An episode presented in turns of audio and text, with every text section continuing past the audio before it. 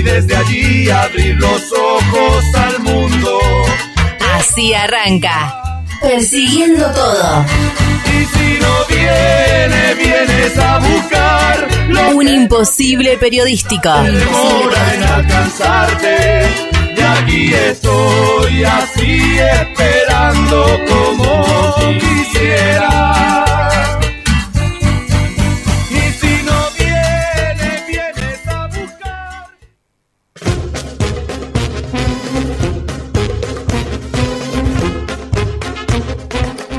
Muy buenas noches, queridos, queridas, querides, amigos, amigas y amigues. De esta forma, de esta manera, arrancamos la edición número 14 de Persiguiendo Todo, un imposible periodístico. Mi nombre es Fernando Martínez y hasta las 22 horas los vamos a estar acompañando aquí, en este pequeño huequito de la madriguera, con esta propuesta que pretende acercarte una mirada de lo que pasa, de lo que ocurre, de lo que sucede en esta realidad tan distópica, tan difícil de desentramar. No estoy solo, estoy más que bien acompañado por mi amigo, el señor Leandro Ezequiel, Gustavo, Arnaldo, Ricardo, Tare, Tarecito, el negro, al Tare. Muy, pero muy buenas noches. ¿Cómo estamos? Che, muy feliz, muy contento, Feliz. quiero decirlo, de, Sí. de haber sobrevivido, sobre todo una semana más, Muy para bien. apoyar el culo en esta silla, Es la cara cerquita del micrófono. Es un lindo propósito ese de, de querer seguir sobreviviendo. Es una Es una de- meta. es una meta, de- es como la, la zanahoria, ¿no? Es, es Claro. una semanita más, una semanita más. Después la calidad no importa, la cuestión está en llegar programa a programa. La calidad no le importa a nadie. Claro, importa la cantidad de días vividos. El tema es estar acá y decir, estuve, Claro, claro. estuve, en estuve. el lugar, claro. Además que soy la segunda persona, en este caso, que puedo decir, dar una buena noticia a los oyentes. Buenas noches, chicos. Terminó el Es- lunes. es- Está terminando el lunes. Qué hermosa noticia. ¿Cómo cuestan los lunes? ¿Cómo cuestan los lunes? Habría que hacer, como no, Un- una consulta popular. Cuesta el a lo cubano, ¿no? Y, y decir, bueno, saquemos el lunes. Que saquemos, claro, existan las asambleas populares en los barrios. Que venga Osvaldo. Claro, y digamos, saquemos el lunes y arranquemos el martes, para que luego sea odiado el martes. Y lo sacamos el martes. Y pasemos al miércoles. Y termine la semana durando dos días, tres días. Me gusta esa, ¿eh? ¿Por qué no trabajamos? Que, que bien aquellos que trabajan dos días y disfrutan de cinco, ¿no? Son un privilegio. Son Qué bien, privilegiados. qué bien, qué bien esa gente, qué bien, ¿quién Her- pudiera? Hermosa gente. Bueno, aprovechamos también para mandarle un beso grande a Caro, que está en ¿Que su no está? casa. ¿Cómo no? No, no está aquí presente, pero por unas, eh, unas ¿Por qué? 13, 14 semanas no va a estar viniendo por una lesión que tuvo. No, 14 semanas, no, pará. Ella juega de 9 en Riestra y tuvo un esguince eh, en el tobillo y a raíz de eso no va a poder estar presente con nosotros. Y bueno, queremos mandarle un beso grande. Pero, mirá, Tarecito, yo esto lo veníamos charlando recién y creo que tenemos que poner condiciones. Tenemos que ser un poco más estrictos en la- frente a la ausencia. Tipo, bueno, volvés y ¿qué puedes traer cuando volvés?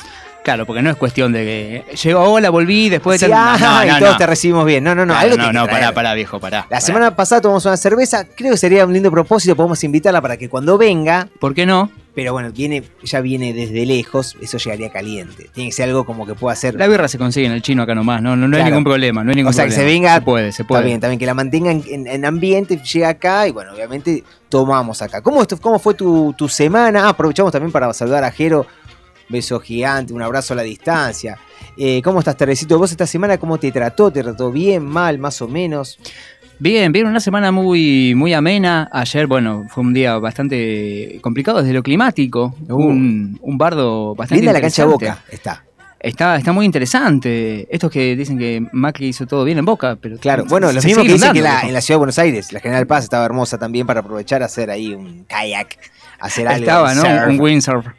Pero finalmente demuestra que, bueno, hay cosas, unas falencias que hay en cuanto al desagote. También, señora, señor, cuando hay tormenta no saque la basura. No, No hay tire- necesidad. no tire los papelitos en la calle, cuidémonos entre todos. Viste, aprovecho para mencionarte, hacía el pasar que me vino algo de la ciudad. Sí. Viste que empezó como una movida en cuanto al cuidado de canes y gatos para que el, el perro y, el gato o la mascota que vos tengas Sí. sea emparentado a un documento, a una persona. Mira. Entonces, No si yo el día de mañana veo un sorete, pero veo al dueño, Sí. que ese perro, soy testigo que el dueño no quiso levantar el sorullo, entonces ahí mismo lo que haces es una multa que le cae al ciudadano.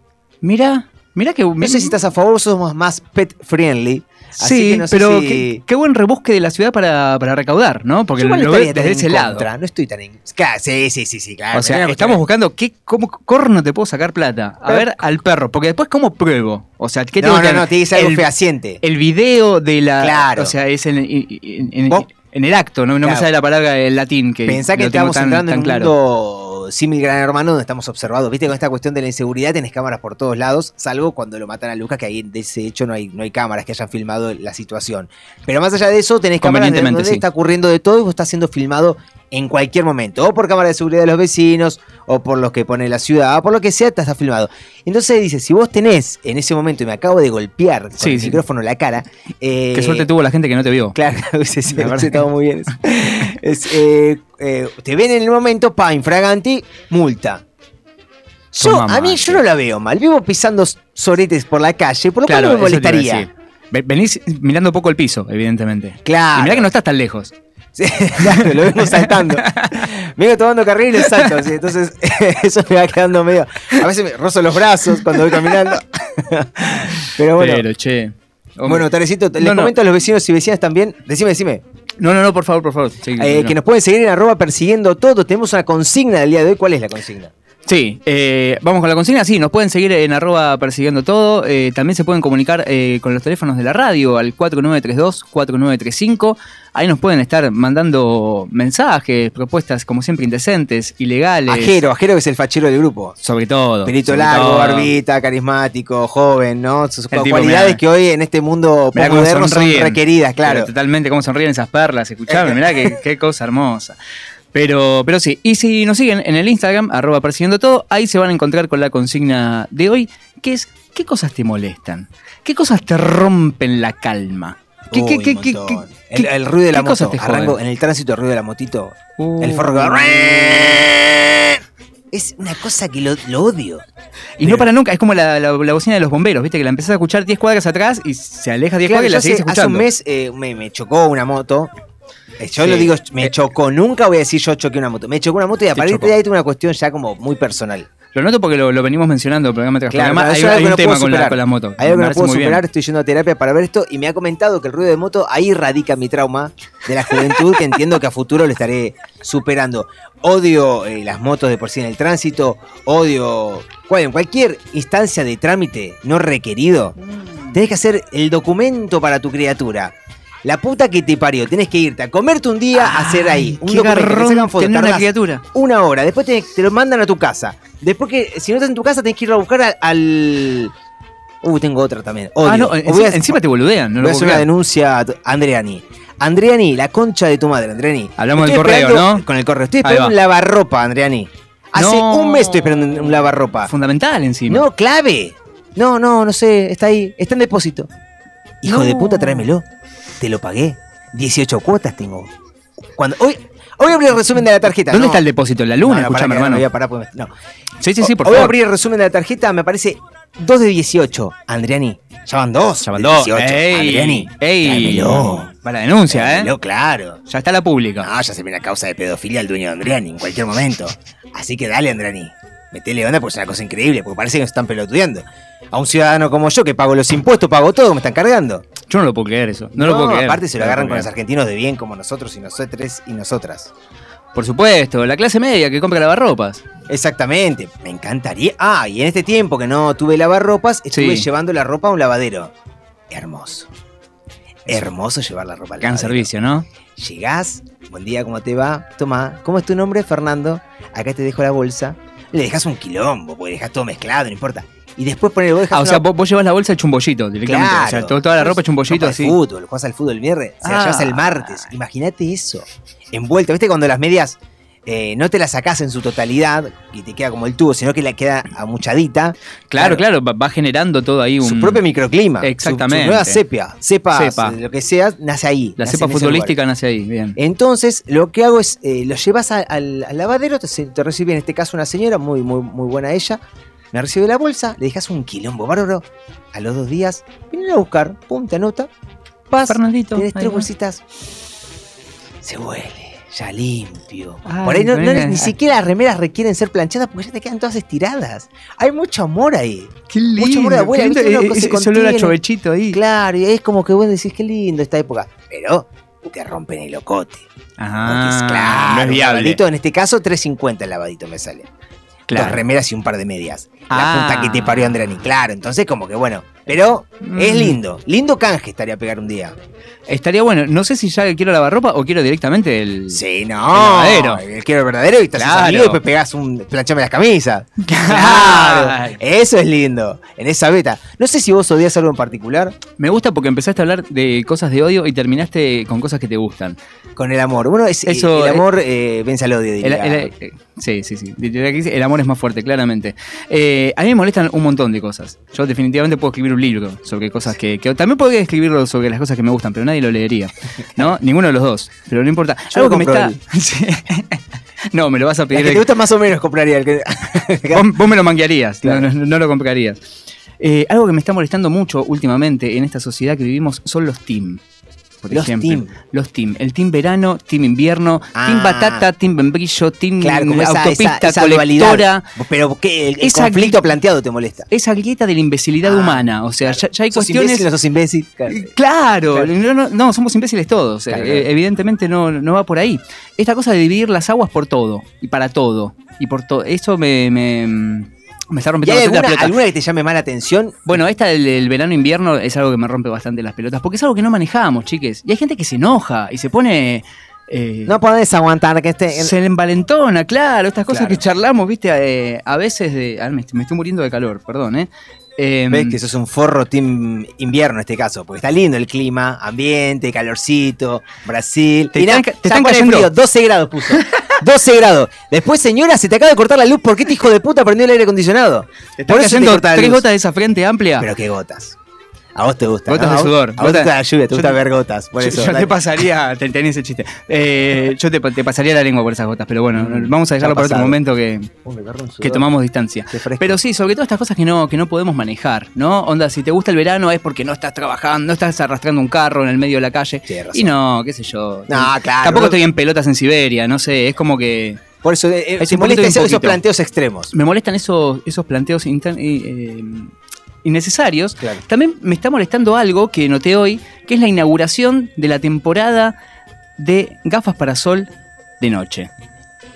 ¿Cómo, cómo, cómo? Ya viene la gorra, ya hace mucho tiempo, usándose. La gorra, pero la gorra puede llegar a tener una utilidad, el pelo, es como moda se, también. Se agregó, digamos, como que está un atuendo más, ¿no? Vas te compras una gorra. Vos de día te pones, claro, los lentes de sol. Sí. Está bien, porque el sol está pegando fuerte, es veranito, buena Sí. onda. Ahora, cuando se hace de noche, hermano, ¿qué haces con los lentes de sol? ¿Qué haces Pero con esas puestos o gafas? acá, tipo vincha. No, puestos, puestos te digo. Y porque por ahí es ciego, por ahí es, eh, no sé. No, si sos ciego te banco. Está Claro, bien, por ahí pero tiene los bueno. ojos- tiene los ojos virolitos y apunta uno para el este, otro para el ¿Qué oeste. lo defendés, boludo? ¿Qué estás defendiendo? No, estoy buscando ¿Por qué estás opciones. defendiendo un salame que se pone lente? Me estás cargando. Estoy buscando opciones. ¿Pero qué carajo estoy haciendo acá? Viejo, me voy. No, lo quédate, puedo quédate, creer. quédate. Bueno, se acaba de ir. No, me arrepentí, me ah, arrepentí.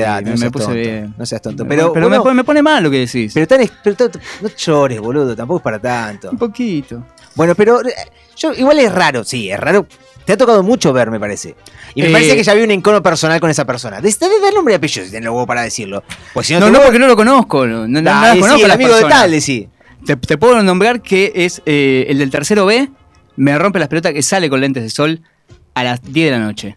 ¿Qué haces con lentes de sol, hermano? No te quedan bien, además. No, no te queda fachero. Es una mentira eso. Y por ahí vos sabés que lo Pareces tiene un Por, justamente. por ahí no sabe y no se da cuenta que los tiene puesto. Por ahí convive con eso. ¿Vos decís? Y yo creo que por ahí los tiene pegados. Vamos a tocar el timbre ahora. y Llámalo. Llámalo. ¿No tenés ganas de llamarlo? La ¿Cómo se verdad que no. ¿Tú No sé, el timbre? no sé, es el del tercero Y B. otra cosa que te moleste más en, en el cotidiano del tránsito, vos manejás también, hay algo en el día a día. Uh, del tránsito. Otro libro que te puedo sacar del tránsito. Sí, yo, en los- perdón hay alguien que Sí, es sí, sí. taxista, pero al taxista también. ¿Por qué? ¿Por qué ir tan lento? ¿Por qué? Pero el taxista está trabajando, Sí, hermano. bueno, tiene que, tiene que- que cazar como- clientes. Claro, claro. Bueno, ahora viste que están un poco. Sí, sí, pero bueno, también. Bueno, me, vos me preguntaste. Yo te estoy respondiendo. Hay algo también personal con Ah. el auto negro y amarillo. No, no, no, no, está muy bien. Está muy bien. Vos me podés contradecir, pero yo, que pero yo no. pongo con un taxista, discúlpame. Bueno, bueno, bueno, hablando, te- le quiero re- recomendar la flota de taxis. No, pero el taxista lo que tiene de bueno, dentro de lo malo, el taxista va muy despacio, es muy molesto, pero va por el costado. A mí me molesta mucho la gente que va despacio por el medio. La gente que estás en una avenida onda verde. Mm, y que va paseando. Que no- domingo. Que es domingo para esa persona. Toda la semana es domingo. Toda la semana es correte, domingo. Correte, tengo que llevar al trabajo, llego tarde. Aparte vos, seamos una... Hay que decir las cosas como son. Sos una persona que es- se suele tomar sus tiempos para llegar a los lugares. La puntualidad es algo que... Definitivamente. Claro, ahí la Greta no entras puntual o impuntual. Te cagás, ya sos impuntual. En eso sí, ya, ya lo, ya lo asumiste. Depende, depende del caso. Acá nunca llegué tarde, por ejemplo. Bueno. Bueno, lo podemos plantear Ah, para el próximo ah, programa. bueno, bueno, bueno, bueno. Lo vamos a sacar como, una, como un tema a tratar.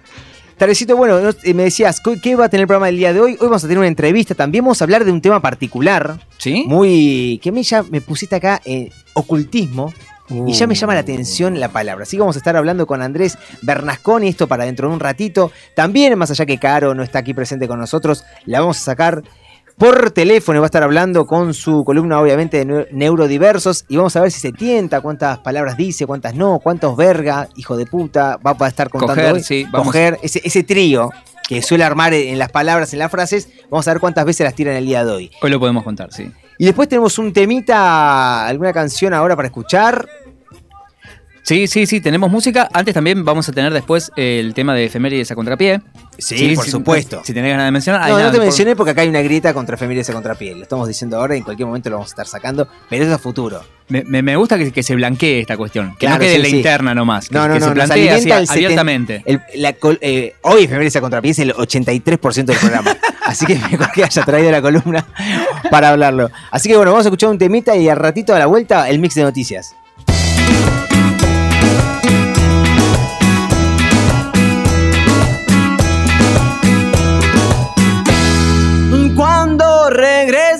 Aquí, hoy voy a plantar otro sueño ya que regaste. Si florecer es crecer, es lo que me da el calor de tus ojos cuando me den. Si por eso yo le canto a la tierra donde nací, y cuando me ven tus ojos me hace sentir vivir. Si por eso yo le canto a la tierra donde nací.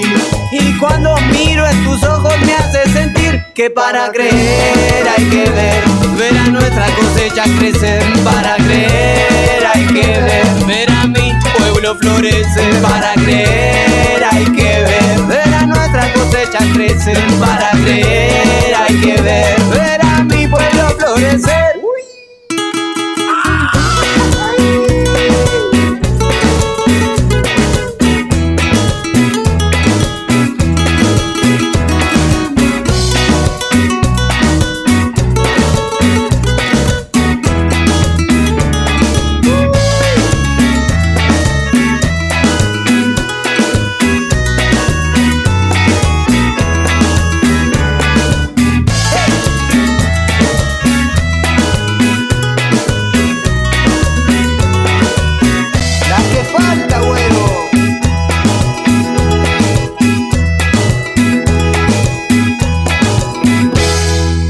Alma te llevo cielo celeste y blanco y al sol en el corazón.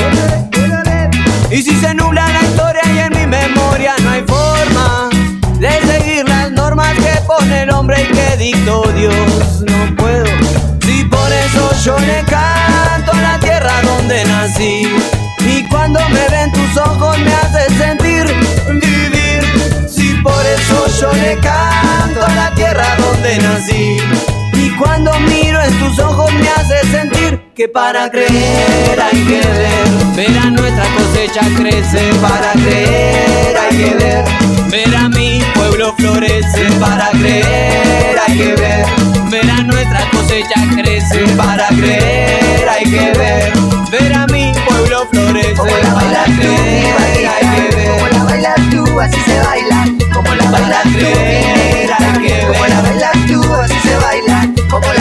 Tú, mi.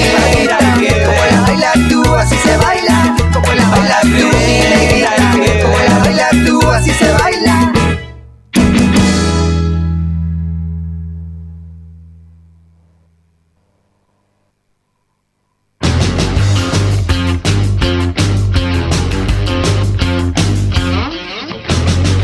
Bueno, tardecito vamos a hacer un repaso de algunas noticias, algo más relevante que ha pasado en estas últimas horas, de ¿Cómo estos no? últimos días.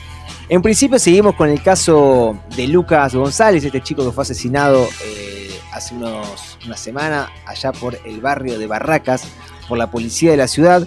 Y más que nada te voy a hacer eh, a comentar algo. La policía Sí. de la ciudad, Lorena Miño, que era una de las que estaba acusada, no estaba, no se había presentado a la justicia Una de las cinco policías, ¿no? Exactamente, acusada de encubrimiento en el marco de la causa donde se investiga la muerte de Lucas González en el barrio porteño de Barracas, se entregó en los tribunales porteños acompañada por su abogado, Roberto Castillo, y quedó a disposición de la justicia. Fue detenida. Miño se encontraba prófuga desde el sábado último, cuando fueron detenidos otros cinco policías que, al igual que ella, están acusados de haber adulterado la escena del hecho y plantado un arma de plástico para hacer pasar la persecución que terminó con el adolescente muerto, barra asesinado, como un hecho de inseguridad. Si querés compartimos el testimonio de ella que decía hace unas horas. Eh, soy Lorena Miña. Eh, vengo de la provincia de Corrientes. Hace tres años que estoy acá. Hace tres meses que soy persona policial. Vine con la ilusión de poder ayudar a mi familia. Por un futuro mejor. Lamento muchísimo la pérdida de Luca. Yo no tuve nada que ver. Yo soy inocente. Eh, Yo no quiero estar detenida ni un día ni dos.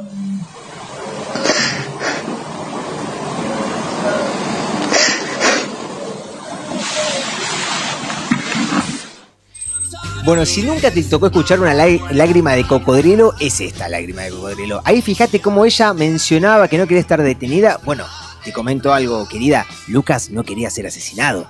Y sin embargo lo fue. Y sin embargo después toda esta brigada, que ahora empieza a saberse un poquito más sobre el hecho, toda esta brigada se encargó de no solo tratar de hacer pasar un hecho que... un asesinato como un hecho de inseguridad, sino que después actuaron muchos integrantes de la comisaría para tratar de encubrir esta situación. Bueno, esta mujer participó de, ese, de esa gesta que estaban realizando. Sin embargo, bueno, a partir de que empiezan a detener a uno, también entre ellos empiezan a hablar y empiezan a detener el conjunto de los que estaban ahí. Claro. Eh, hablemos que acá no solamente lo matan a Lucas como, como decíamos recién, haciendo pasar un hecho que no era por un tema de inseguridad, sino que existió también todo un parte mediático que en las primeras horas se encargó de tratar de encubrir este Sí, hecho. Se hablaba de enfrentamiento, justamente. Se hablaba de, de que era justamente que era un enfrentamiento, que era un Claro, robo, que- de, de que era un hecho de inseguridad.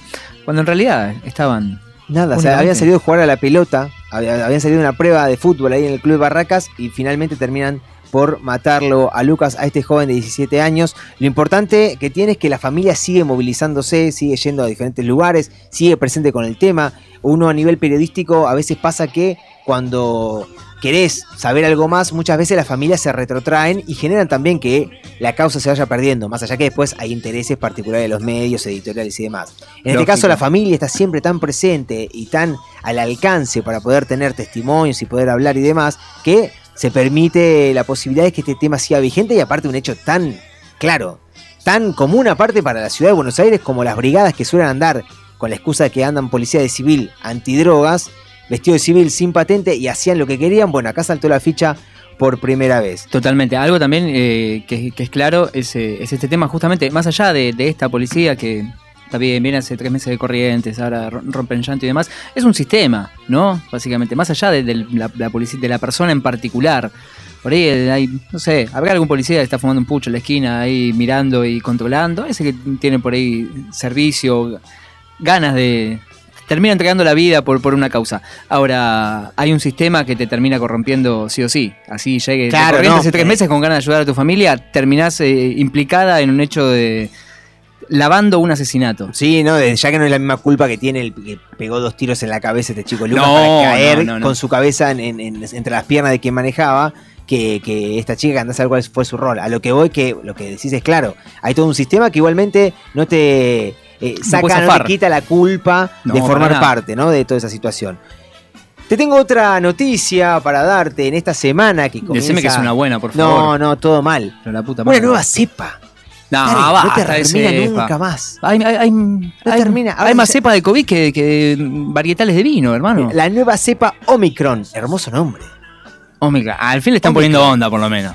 El- No, es lindo el nombre. Por eso, le están poniendo onda a los Omicron. nombres. Es como decir, ¿cuál te agarraste la Omicron? No sé si tengo ganas. Eh, Esa viene polenta. No se acabó, es un toque. Si no En un año, cuando esté media más boluda. ahí. Dale, bueno. Pone en jaque a los mercados de todo el mundo y el gobierno argentino oficializó este lunes el cumplimiento de un aislamiento obligatorio para los viajeros provenientes de África como medida preventiva. La mutación calificada como variante preocupante por la Organización Mundial de la Salud muestra 55 mutaciones respecto al virus original de Wuhan, de China, Sí. 32 de ellas situadas en la proteína S o espícula. Datos recontra precisos te estoy dando para que lo vayas anotando en este día a día. Por supuesto. La más importante por su papel en la infección de las células y la respuesta inmunita- inmunitaria, diría un amigo. Vamos a compartir un audio de un amigo mexicano, escuchar lo que decía. Por lo pronto esta variante ya está presente en Alemania, en el Reino Unido, en Italia, en Escocia, en Portugal, en Suiza, en Austria, está en Sudáfrica, en Botswana, en Hong Kong, Israel, Bélgica, República Checa, Países Bajos, Australia y hace algunas horas en Canadá. En el caso de América Latina, en Brasil ya se investiga un primer caso. Esto provocó una nueva ronda de prohibiciones de viaje en todo el mundo. Japón, por ejemplo, va a cerrar sus fronteras a visitantes extranjeros a partir de mañana. Estados Unidos restringió los viajes. Bueno, ahí hacemos el repasito con nuestro amigo mexicano que nos comentaba que está en todos lados. Hay todo el mundo. ¿Hay lugares donde no haya llegado? ¿A dónde viaja la gente? ¿Qué le pasa a la gente que viaja tanto, viejo? Bueno, te enteraste que hoy hubo un tema con un barco que llegó, que, Sí. que pasó, que Cabo Verde era de África, que era de, de, de Asia, que supuestamente después se dijo que era una fake news. Bueno, cuestión que finalmente no hay ningún contagio, tampoco no hay ninguno nuevo con esta cepa, pero así como llegó el COVID, con, en los inicios, ya por marzo, lejano, lejano, lejano, eh, Otra vida, esto va a llegar en el momento. sí, tema pues, es que- ya hay un caso en Brasil. Ah, mirá, está acá cerquita. Ya, ya estamos acá. Claro, claro, ya es Brasil, que Brasil y, Jura- y Perú. Claro, sí, ahí donde del subte. Hay Claro. un coto, ahí yo trabajé muchos años en ese coto, saludo a toda la gente. Alfredo, ¿no? Hermoso Alfredo. Eh, Tomabas el té con él, me acuerdo. Sí, sí, nos juntamos. Sí, en esa sí, época sí. le gustaba tener armamentos en las sucursales, charlábamos siempre. Bueno, cuestión que hay una nueva cepa que está pronto a llegar. Importante, señora, señor, señere, si tenés un nene, nena, chiquito, vacunalo. No nos demos vueltas con esto. A esta altura de la vida vamos a poner en discusión la vacuna a los chicos. Dásela. Chiquito, grande, mediano, anda vacunate. Claro, vacunate. Primera, vacunate porque te vamos a vacunar No nosotros. le Andá vacunate. Así que bueno, hay que seguir cuidándose, usemos barbijo en espacios cerrados, No como rompa la estamos haciendo acá. Vacunate, la concha de vacunate. Eh, ¿A vos alguna vez te vacunaron de algo que no te gustaba? Y de chico todas, seguro. Pero bueno, ahora de grande digo gracias. Me encanta ahora que te vacunen de grande. Gracias. Porque a veces. Bueno, a contanos, ¿Por qué no? ¿alguna noticia que tengas de la semana? Muy bien. Eh, sí, esta semana han pasado varias cosas. Por ejemplo, no, no fue esta semana, fue, fue antes, pero no sé por qué lo digo. Multan a una familia de Florida, de Florida, Estados Unidos, por poner sus adornos navideños demasiado pronto. Claro, que, pero claro. No rompa las pelos, ¿qué? ¿En la casa, en el frente? En el frente de la casa sí. pusieron todos los adornos navideños y los están multando. Es demasiado rápido, hermano. Que, pero demasiado discordia en el barrio. Sí, una asociación de propietarios. Y sí, y sí. Yo sería uno de esos. Pero ¿por qué romper las pelotas ya de temprano con el ciervo que clavas ahí en el frente, las lucecitas de colores, el pino nevado ahí? Dale, hermano, falta todavía un mes. ¿Por qué estás con esto ya? Claro, más ¿Por de un qué mes. llamar la atención? ¿Quién sos? Caro sos. Contame, ¿quién sos? Michael Mofa. Se Michael llama este. Michael dale. Mofa. Contrató una empresa para que le decorara la casa. Sí. ¿sí? El, eso fue el 6 de noviembre. Y al toque recibieron una carta de notificación de esta de la asociación, la asociación de Residentes que decía, si no sacan las luces, va a enfrentar multas de 100 dólares por día hasta los 1000 dólares. Sí. Michael que qué dijo, Que luces igual. yo no la saco un carajo. Claro, hermano, 100 yo no la saco un carajo. Tomá. te Yo doy- le puse la 10 mil papota a esta empresa. Era el único día que tenían disponible. O sea, todos los demás se, con- se agarraron los Y demás días. desenchufarla, hermano. Desenchufarle eh, los 20. Y le tenés apagada, entonces el día que se llega, tipo, bueno, el 20 de diciembre todos te enchufamos. ¿Ya voy a enchufar? No, no, no, no. Yo ya las Sos- puse y yo las quiero tener. Esta es mi casa, la apagué, esa lucecita. Es esa lamparita que está ahí, la apagué yo. Así que la quiero tener prendida, viejo. Además, me querés multar por eso. Decía, me, me- me- Claro. siento que me están jodiendo. Además, se ve re lindo. No entiendo por qué son el Pero Grinch. tenés un reflector frente a mi casa. ¿Vos entendés que para mí la 9 de julio estar viviendo al frente tuyo? Dale, loco, ¿puedes apagar las luces? ¿La puedes apagar? Anda a apagar un toque. No, no, ni en pedo. ni Pero pedo. apagala, boludo, pero ¿para qué? pero Si ¿por no te qué? cuesta nada, boludo. ¿Vos, vos, pagás la cuenta de Sur? ¿Vos pagás la cuenta de Sur? No, Pero la te das yo. cuenta, están todas La las casas yo. cortadas sin luz porque vos sos un forro que te conectaste a una fase que no te corresponde para poner esta luz de mierda papi. y cortaste el barrio. electrógeno, papi. Anda a comprarlo acá al chino. Te lo vende. No, pero así no, hermano. Lo no. sacas en cuotitas, dale. Si ahora, cagar a tiros, abuelo, ahora que no te puedes comprar un pasaje en cuota, cómprate un grupo electrógeno. Déjame romper las pelotas. Eh, acá, Jonathan Ellis, que es el portavoz de la asociación que hizo la, la denuncia, dice que mm, en realidad lo que están intentando evitar es que eh, un vecino decida después, si las pone antes de Navidad, tiene miedo que las deje todo el año. Ah, El miedo de ellos es que la dejen todo el año. Claro. Entonces es solamente Navidad. No sé cuánto antes, no sé si es acá como el 8 de diciembre que se arma el arbolito y, y Y la eso me que es general, ¿no? ¿O no? No tengo la más chuta idea. ¿Qué- qué- Sí, yo Ahora, ¿podemos llamar a Papá Noel? Sí. No. Lo, lo contactamos. Acá el arbolito se arma el 8 de, diciembre, pero no sé, no sé a nivel mundial. Sí, sí, se calculó que sí. Papá Noel. Sí. Hermosa canción. Muy Vamos a- la, la- la tenemos que recuperar para ponerla acá, en, el- en ese día. En el Definitivamente. especial de Navidad que vamos a hacer. sí. O sea, ese tajero que tiene que estar acá todo el 24, Sí, sí, sí. 24 al 25, las 48 seguidas. Claro. El 25 me, me- me encuentro trabajando porque yo saco esta patria, Oh, ¿sí? Laburando. Laburando. No, como vos que un- el 25 solamente. Agarras un micrófono así, salís a la calle, hablas y a eso le llamas trabajar. Increíble, increíble. Encima con la fortuna que juegan en televisión. Bueno, mira, no me hagas hablar. No me hagas hablar. Me compré esta manzana, ¿sabías? El que no sé si va a poder hablar es Natanael García, que se incrustó un clavo en la cabeza porque sentía el cerebro un poco flojo. Qué pelotudo. Bueno igual. O sea, el chabón flashea que, como que el, que el Flasheó. cerebro le, le estaba rebotando adentro, como que era más chiquito que el cráneo y que le estaba ahí como. Entonces dijo, lo quiero murar, sería. Exactamente, viste que pasa a veces. Eso no Sí, pasa. me pasó, me clavé. Lo que no pasa es que, que querramos arreglarlo nosotros mismos. Eso no, Y- no- no suele suceder. Pero bueno, ¿Y capaz que era carpintero, no sé qué, qué, qué onda. Uno busca los recursos que tiene, con lo que tiene. El tipo no molestó a nadie. El, el tipo se lo arregló. Sí, Natanael García, dominicano, 33 años, Sí. cayó en el hospital después de haberse justamente incrustado ese clavo en la cabeza, sentía el cerebro flojito y no sabemos qué, qué carajo le pintó. Lo que sí sabemos es que esto pasó en medio de un estado de alucinación debido al Ah. consumo de drogas psicoactivas. ¿No? Estaba flasheando en colores. Claro, Natanael claro. estaba- me voy a poner un clavo en la cabeza. Ese clavo va a resolver todo mi problema. ¡Plum! Ahí se le, como que Y- se le cayó el ojito también, ¿viste? Como empezó a quedar como. Cositas lindas las quiero. Claro, empezó así.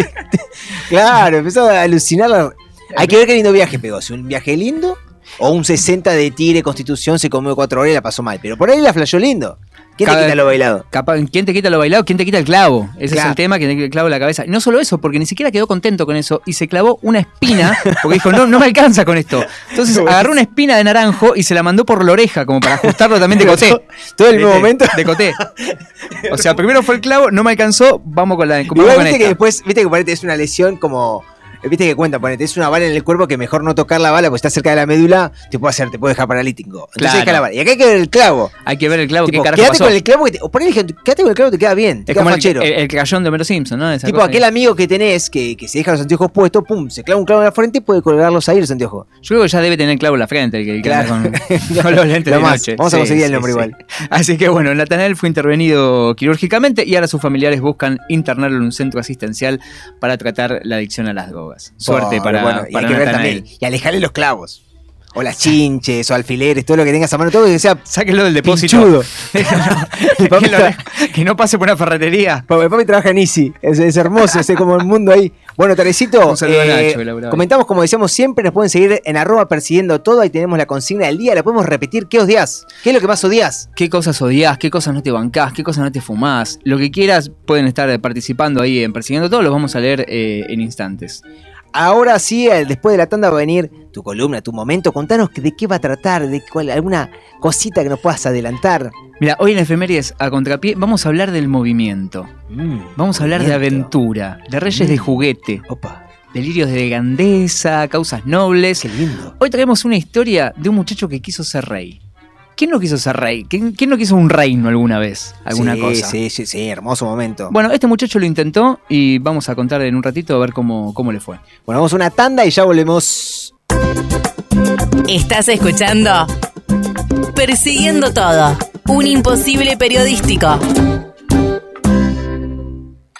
Un hecho olvidado que hoy rescatamos. Efemérides a contrapié. Porque cuando la historia va para un lado, el negro Altares ya encaró para el otro.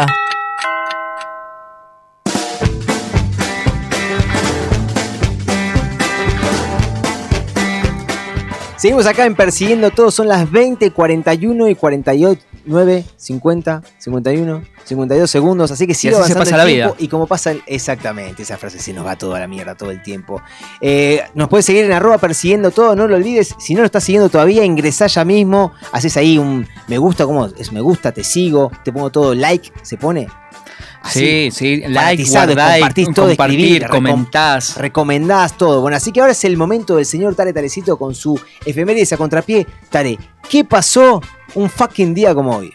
Esa, ¿qué te pasa, Buenos Aires?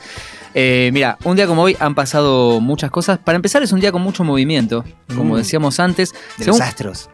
No particularmente. Según Wikipedia, un día como hoy se registraron siete terremotos a lo largo de la historia. Qué desgracia. Sí, tenemos dos en Turquía, uno en el Líbano, siete, no, perdón, otro en Japón, Azerbaiyán, Italia y otro en la frontera franco-suiza. Mandemos un beso a los amigos, a nuestros hermanos chilenos, sanjuaninos, mendocinos que suelen vivir con esto, conviven con los movimientos Por eh, supuesto. de la tierra. de Por la- supuesto. De hecho, ayer, ayer hubo uno en Perú que Ah. se, se adelantó, porque lo esperábamos hoy, la verdad. Claro, junto con todos estos, pero así que un saludo también fuerte a Perú. Pero bueno, todos estos un 29 de noviembre, ¿no? No, no te cases, no te embarques, no te muevas directamente un 29 Así de que un noviembre. día, si es un próximo 29, salta muy alto, cosa que no estás vigente cuando Claro, quédate Pensalo. abajo del marco de una puerta, alguna Claro. cosa de esas que, que dicen que dormí hay, ahí directamente. que hay que hacer. ¿Por qué no? ¿Por qué no? Dormir de parado. Vos podrías dormir parado, ¿no? Ahora, Sí. estos días. Sí, sí, sí, de Dorapa. Tranquilamente, en cualquier posición. Bueno, eh, también un día como hoy, por ejemplo, se fundaba el Fútbol Club Barcelona. ¿A quién carajo le importa ya? Hoy ganaron muchos premios por este. Bueno, Sí. Messi en parte, después Pedri también. Exactamente. La, la mejor jugadora del mundo también en el Che, Barcelona. un saludo a, a Lionel, loco, que ganó el, el balón de oro, nos está escuchando, no lo dijimos Sí, nada todavía. perdona que te tardamos un ratito en decirlo, pero te felicitamos por este séptimo. Ir por el octavo y creo que si ganas el octavo es porque ganaste el mundial. Lo dejo ahí al pasar. Nada, tenés toda la presión, porque no sirve una Eso. mierda si sos un pecho frío y no ganaste un mundial. Porque nunca a ser como el Diego. No me a ser hablé, no me hablé, no me Bueno, hablé. Sigamos, sigamos. Bueno, un día como hoy también Almendra sacaba su primer disco, no el jugador de Boca, sino la banda de Luis Alberto Spinetta.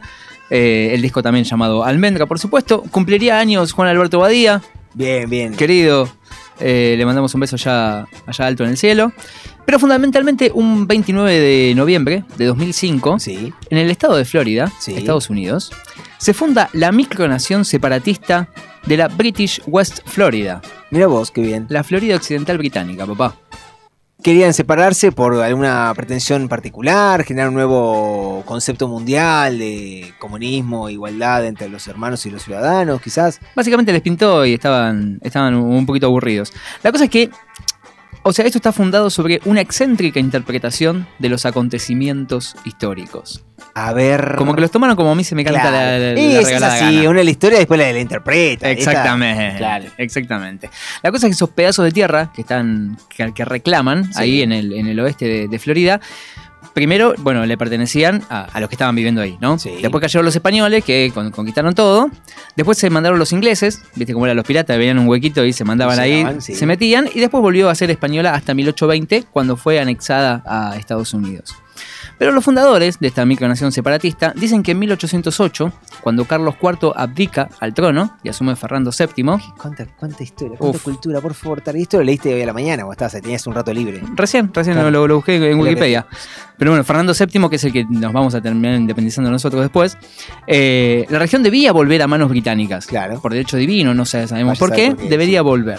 Así que todo lo que vino de más, eh, todo lo que vino después es ilegal, como el Tratado de París, que es la independencia también de Estados Unidos, y Sí. la transmisión de esos, de esos territorios eh, a Estados Unidos quedaban completamente invalidados, fuera de juego, señor juez. vos qué bien. Para Chau. mí no, no sirven para nada. Eh, así que ellos reafirman su, su condición. Y dicen que están esforzándose para alcanzar el estatus de miembro de la Commonwealth, Claro. ¿sí? la, la comunidad de, de naciones asociadas al Reino Unido, pero en realidad no ejercen ningún tipo de autoridad sobre el territorio, no es reconocido por la corona británica, ni por los yankees, ni por nadie, y sus actividades básicamente están reducidas a Internet. Pero este tema de, de las micronaciones no es algo nuevo Sí. y ni siquiera es un hecho aislado. Mira vos. Ah, estamos hablando de que hay cientos de micronaciones dando vueltas por el aire y por los suelos. De hecho, acá en Argentina tuvimos una. Tenemos una. Una micronación que, que intenta... Una micronación separatista.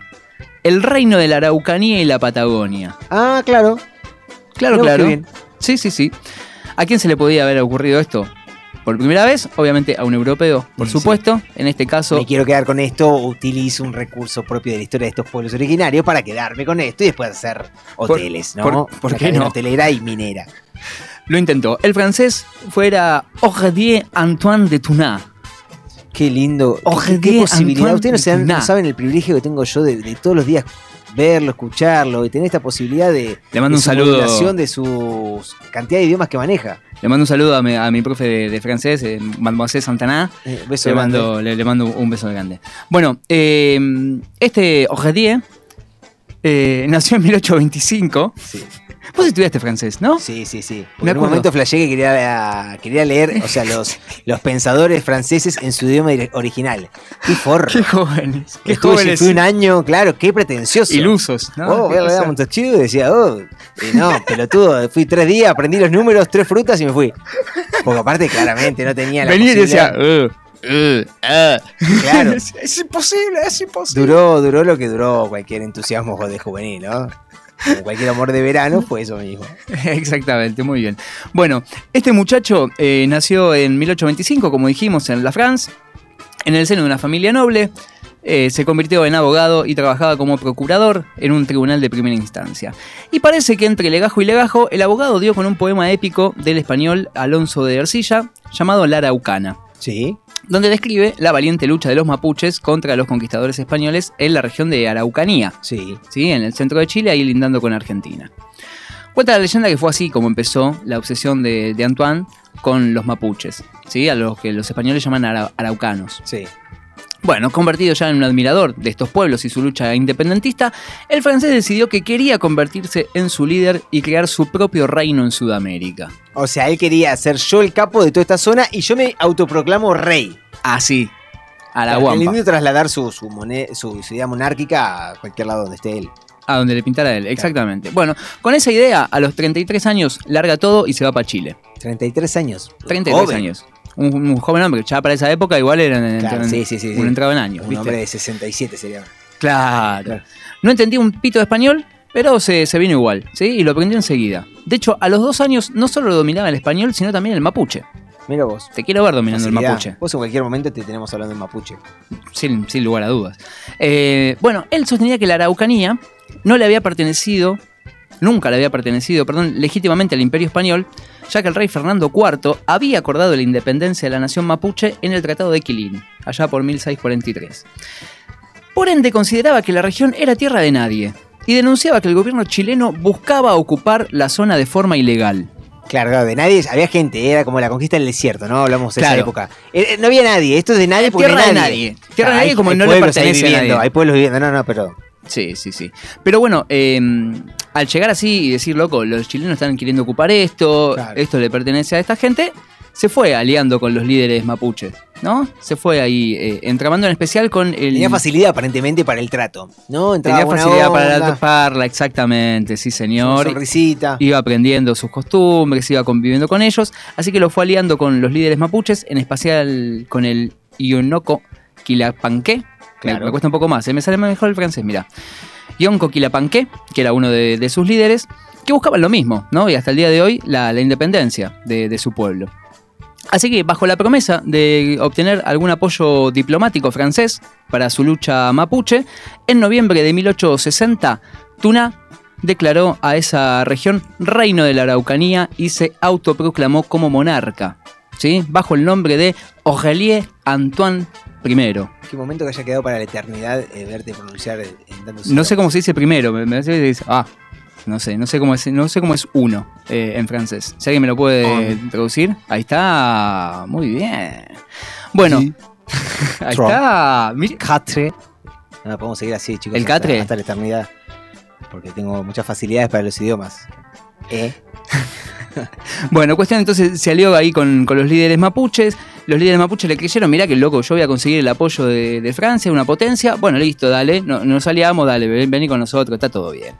Así que ahí crea la- el reino de la Araucanía, se autoproclama monarca, ¿sí? Aurélien Anto- Antoine I. Todo esto con un decreto hecho por el mismo, Sí, ¿no? sí, sí. Obvio, pa- así. Una papeleta. A las apuradas, sí. Claro. Saco la impresora, pum, firmo sello, vamos y arrancamos. Llegaste con el papel. Esto es Arran- mío. Totalmente. A los tres días, no contento porque era, era chiquitito, anexó toda la región de la Patagonia Argentina, desde, Ah, Río, sí. desde Río Negro hasta abajo, Atlántico, Pacífico, todo esto para abajo, todo esto es Porque este papel lo dice. Aparte, Porque este papel lo dice. De las tierras, lo que era ese era guas- este, una guasada. ¿Para qué quieres tanto?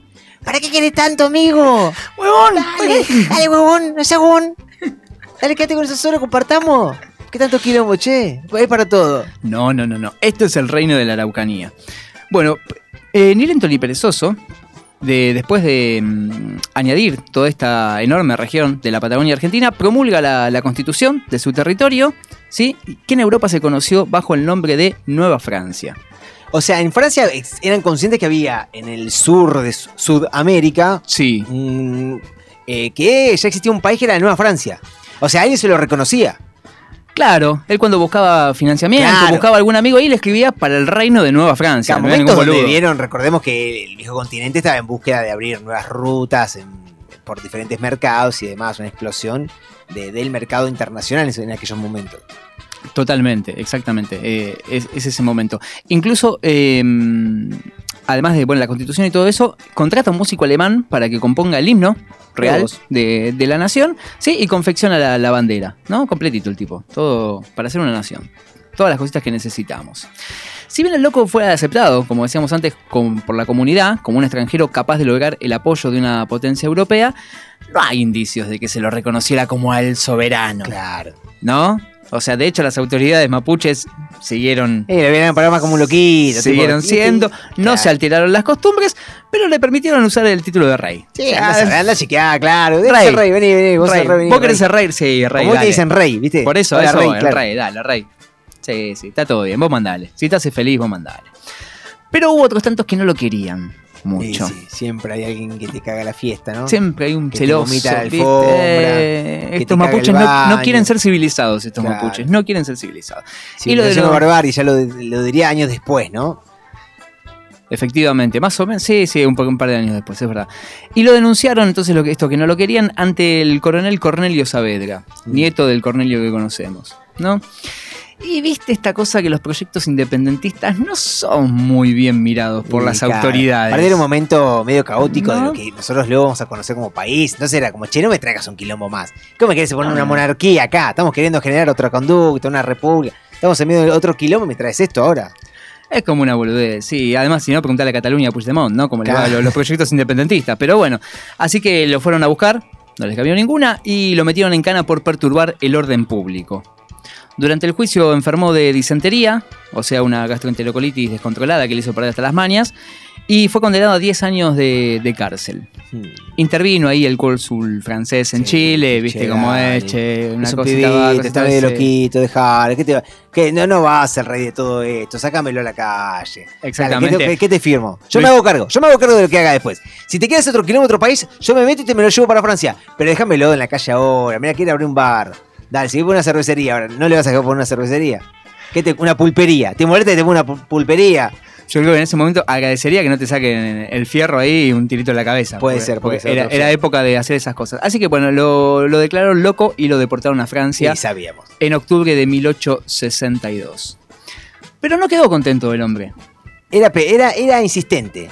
Era Si quieres insistente. cumplir tu sueño, ya lo dijo Messi, ¿no? Dale, yo me, me propuse lograr siete balones por el octavo. Y bueno, el tipo se rompió el orto.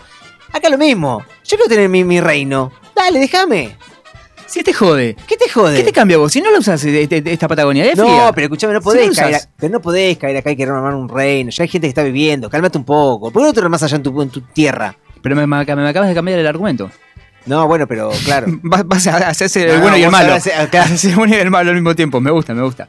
Bueno, no contento con eso, empecinado el hombre, duro, duro, duro, pasó seis años en Francia haciendo propaganda. eh, propaganda. Propaganda. Ah, ¿sí? propaganda, dijo, dijo propaganda.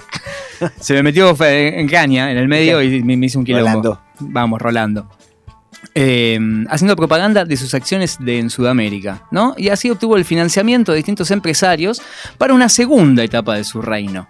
Ah, era un crack, porque aparte conseguía guita de todos lados. Conseguía guita, era parla, parla, parla, Claro. parla, parla. Imagínate. Te caía, que te aparte te, claro. te llegaba y te decía, che, te, te hablaba en mapuche, pum, te hablaba en español, pum, te hablaba. Entonces decía, No, no, yo yo, tengo, ahí, claro. tengo la comunidad, lo hablé todo, estoy allá, todo bien, venite, me armo el reino. Falta la tarasca, nada más. Falta Ah, ¿cuánto, todo. cuánto me puedes tirar? Claro, yo después te dejo las tierras, no sabes lo que hice acá. No, aparte, ¿sabes Pero- qué? Tengo, tengo cordillera, tengo salida al Pacífico, al Atlántico, tengo todo. ¿Qué, qué, qué querés? Lo que vos quieras. Así que volvió a Chile nomás a fines, a fines de 1869. ¿Sí? 1869, 100 años antes de la llegada del hombre a la luna, por ejemplo. Qué, qué dato. Uf, dato, Esta dato. en dato. este programa, no te lo pierdas nunca este programa porque sabes, te enterar de un montón de cosas impresionantes. Pero bueno, para 1869 las cosas ya habían cambiado un poco acá en, en territorio argento y chileno. El Estado chileno, por ejemplo, había empezado la colonización del territorio y el dominio sobre los mapuches, Sí, sí. ¿no? Por lo que ya eh, era, era complicado enfrentarse al ejército. Y si bien este le- les prometió a, los mapuches que eh, la France iba a mandar un montón de armamento, qué sé yo, no le creyeron un carajo, así sí. que no obtuvo el, el apoyo mapuche que, que había obtenido antes. Para colmo se entera que Saavedra había puesto precio a su cabeza, así que de- Chao, ni lar- vuelvas. largó Chile en 1871 y de vuelta para Francia. Pero no se rindió, Sí, sí. pero no se rindió el hombre. ¿Qué quiso hacer ahora? No se rindió y volvió. ¿Qué quería? ¿Por qué? Dos Dale, veces más volvió. Dale, pesado. Dos dale. veces más volvió, ya denso, ya tóxico, te Ah, diría. ya está. Armate la República de Palermo y encerrar ahí en Palermo con los bares y hinchar las pelotas un poco. Quédate en Francia, ¿qué? ¿Tenés ganas de venir acá, mono? Y bueno, acá Andá a invadir Alemania, andá a invadir otra cosa. Y pues estoy recorriendo el mundo para ver con qué me encuentro. No me hallo en Francia, no me hallo. Pero bueno, antes de volver, eh, redactó un diccionario francés mapuche. Bueno, Acu- lindo aporte a la cultura. un buen aporte a la, a la comunidad, eso sí, es verdad. Acuñó monedas de cobre para su reino y hasta editó un periódico que le servía obviamente también de, de propaganda. Con todo esto, el tipo consigue el apoyo oficial de Francia. Ya está, ya dijo, ahora sí. El apoyo oficial de Francia y cayó directamente con un buque de guerra. Sí. Un buque, no, un barco, ¿no? Sí, sí, bueno, le dijo Tomás, llévate el cacharrito ese que te, te está tirado ahí. Eh, con los dos cañones y un par de cosas. En 1874 desembarcó en Bahía Blanca, pero fue rápidamente descubierto y deportado. Directamente. Otra vez No, pelotudo. ¿Quién está ahí? Otra vez este francés del orto, dale. ah, ¿Te puedes romper, dejar de romper las pelotas acá? ¿Te puedes volver para allá? Dale, boludo, estás todo el día acá rompiendo la. No vas a hacer un reino. Cortala, basta, no lo vas a hacer. Pero Pero, traje armas. no me sirve un carajo, Pero tengo boludo. un cañón. Mirá que te la pulgo, eh. Mirá que te la pulgo, eh. Ahí dijeron, bueno, no, no, bueno. Ah, hicieron las pases y se volvió. Se le mandaron a cagar, toma. Eh, así que, mm, sí, deportado de última. El cuarto y último viaje de este rey de juguete fue en 1876. Se instaló en Choel Choel, en la provincia de Río Negro, pero ya no andaba bien de salud y enseguida su estadía fue breve, se las tomó. Finalmente, Ojedie Antoine de Tuná murió en la miseria un 17 de septiembre de 1878. Beso grande. 100 años antes de salir campeón del mundo. Qué grande. Dato, dato, dato. Pero a partir de ahí, a partir de la muerte de Antoine, no pararon de aparecer sucesores al trono. A pedirle, porque ya alguien lo reconocía como reino. Sí, él. Claro, claro, claro. pero sí, Él y los que pusieron plata. Claro. Claro. Esto me pertenece, acá hay un reino que es mío, si yo puse plata acá. Escuchame, claro. Así que no, no, no pararon de aparecer sucesores que, que hasta el día de hoy ejercen y Cani. Heredero para, hay herederos para todo. Pero bueno, eh, hasta el día de hoy ejercen sus supuestos derechos y otorgan, otorgan falsos títulos nobiliarios. Así esto. Sí, por eso sigue hasta el, día, hasta el día de hoy. El actual rey de la Araucanía y la Patagonia es Frederick Luz. Vamos a visitar. Federico Luz. ¿No? Más o menos. Un hombre de 54 años de la ciudad de Toulouse. El tipo, en junio de 2018, para el Año Nuevo Mapuche, emitió un saludo oficial a sus súbditos, Mirá vos qué bien. ¿sí? Y en él critica la manera en que los gobiernos de Argentina y Chile tratan a su pueblo, a su pueblo mapuche. Eh, Algo de verdad tiene. Mucha quizás definitivamente pide por la liberación del Yonko Jones Walla, Mirá vos qué bien. un crack, y urge a los gobiernos sudamericanos a modernizar sus constituciones en temas de derechos humanos. Espectacular. Totalmente. Capaz que ahí se quedó corto, ¿no? Pues sudamericanos, apunta, apunta, apunta, sos Ah, rey. Claro. Codiate con los demás reyes Claro. y mirá que hay, hay varios ahí. ¿Eh? Tenemos un Guantánamo, tenemos un Claro. Bélgica ahí con- está- Está complicado. Bueno. Luz también, además, es vicepresidente de una ONG que promueve los derechos del pueblo mapuche. Según la página de esta, de esta ONG, su misión es ayudar al pueblo mapuche en su lucha por la autodeterminación y así mantener viva la memoria de Ogelier Antoine de Tuná, primer rey de la Araucanía y la Patagonia. Impresionante. Lo primero que me tiendo a pensar es, che, ¿no te pintas armar un reino? ¿Dónde te, dónde te harías un reino? Hay muchas micronaciones, empecé a, a meterme donde se te ocurra. Pero acá ponele, vos te... Re- po- podemos reclamar la, la madriguera, por ejemplo. Podemos reclamar Oh, este- guay. este, edificio. Guay ahí. Lo podemos Guay reclamar. ahí. Guay ahí Ya, podemos... ya re- estamos recibiendo amenazas. Eso quiere decir que claro. largan Sancho. Largan hacer Sancho. La república, una, una monarquía tiene que ser, porque tienes un reino y... Puede ser una nación, sí, sí, constitucional. La, la podemos armar con, Pero para con pensar, elecciones, así que todo. pensala, lo vamos charlando y vamos viendo a ver qué onda, qué podemos estar pensando como para, para la próxima. Para dejar a ver qué posibilidad, ¿dónde te armarías un reinito vos? Chiquito, grande, quizás una, una provincia, el reino de, de Córdoba, quizás, centro del país. Generas un quilombo bárbaro, hermoso. Ya es medio reino igual eso. Ya, eso te iba a decir, ya hay un par de candidatos ahí al reino. ¿eh? Claro, Ya ya- te, ya- te quiero ver en cualquier momento. Pero bueno, esta fue la. Igual. Esta fue la. Aguante Panolma. Esa fue la historia de Ogedier Antoine de Tuná. Un tipo que nunca dejó de perseguir sus sueños, por más estrambóticos que hayan sido. Así que, muchachos y muchachas, amigues de las efemérides a contrapié, es nuestro deseo para esta semana que, si tenemos un sueño o un metejón loco, evaluemos primero a ver si vale la pena, como para no andar perdiendo tantos años de vida en una boludez. Y si lo vale, démosle con todo para adelante. Total, en el peor de los casos, va a salir todo como el orto, como siempre. Así, de esta manera, me lo imagino Antoine en el sur, puteando. ¿Por qué? Todo lo que me gusta es ilegal. Amboé y este chamamecito. Trae tu sirena primero. Dicen aquí por el sur que la belleza morena, dulce como la canela, la menta y el oro sur, te quitan toda la pena. Todo lo que me gusta es ilegal, es inmoral o engorda. Todo lo que me gusta es ilegal, es inmoral o engorda. Quiso al revés. Tocando un chamamecito voy caminando por mi país. Ya anduve por Ushuaia, también la Quiaca y me encuentro aquí.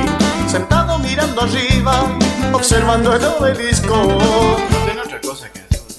Aquí yo me imaginaba que todos cantaban. Todo lo que me gusta es ilegal, es inmoral o engorda. Todo lo que me gusta es ilegal, es inmoral o engorda. Todo lo que me gusta es ilegal, es inmoral engorda.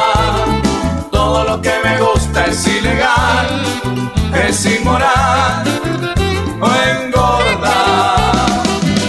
Te dije que traiga la sirena, Dicen aquí por el sur que en noches de luna llena una guitarra morena pasea por Santa Cruz entre naranjo su pena. Todo lo que me gusta es ilegal, es inmoral o engorda. Todo lo que me gusta es ilegal, es inmoral o engorda.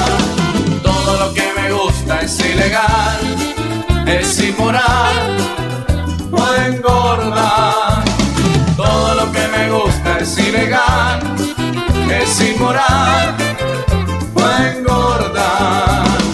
Todo lo que me gusta es ilegal, es inmoral o engorda. Todo lo que me gusta es ilegal, es inmoral o engorda.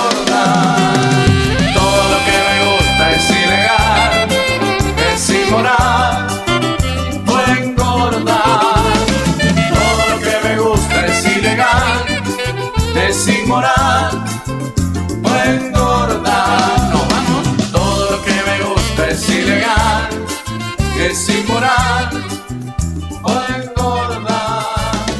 Todo lo que me gusta es ilegal, es inmoral.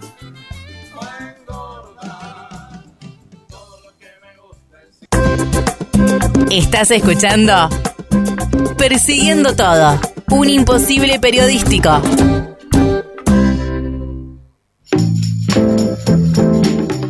Hemos vuelto aquí presentes, seguimos con Persiguiendo Todo, son las 21 y 10 y 24, 25 segundos. Menos mal que está Jero acá, te digo, ¿eh? Sí, porque no es el- sé a dónde, a dónde terminaría este Es programa. el único sí. responsable de todo este grupo, pero vamos a tener la suerte de hablar con la persona, con ella, con quien día a día nos mantiene vigentes en este hermoso programa que se llama Persiguiendo Todo. ¿Cómo estás, Carito? ¿Estás bien? ¿Estás mal? ¿Rengueás? Oli, ¿cómo va? Bien, ¿vos cómo estás? ¿Qué voz de siesta?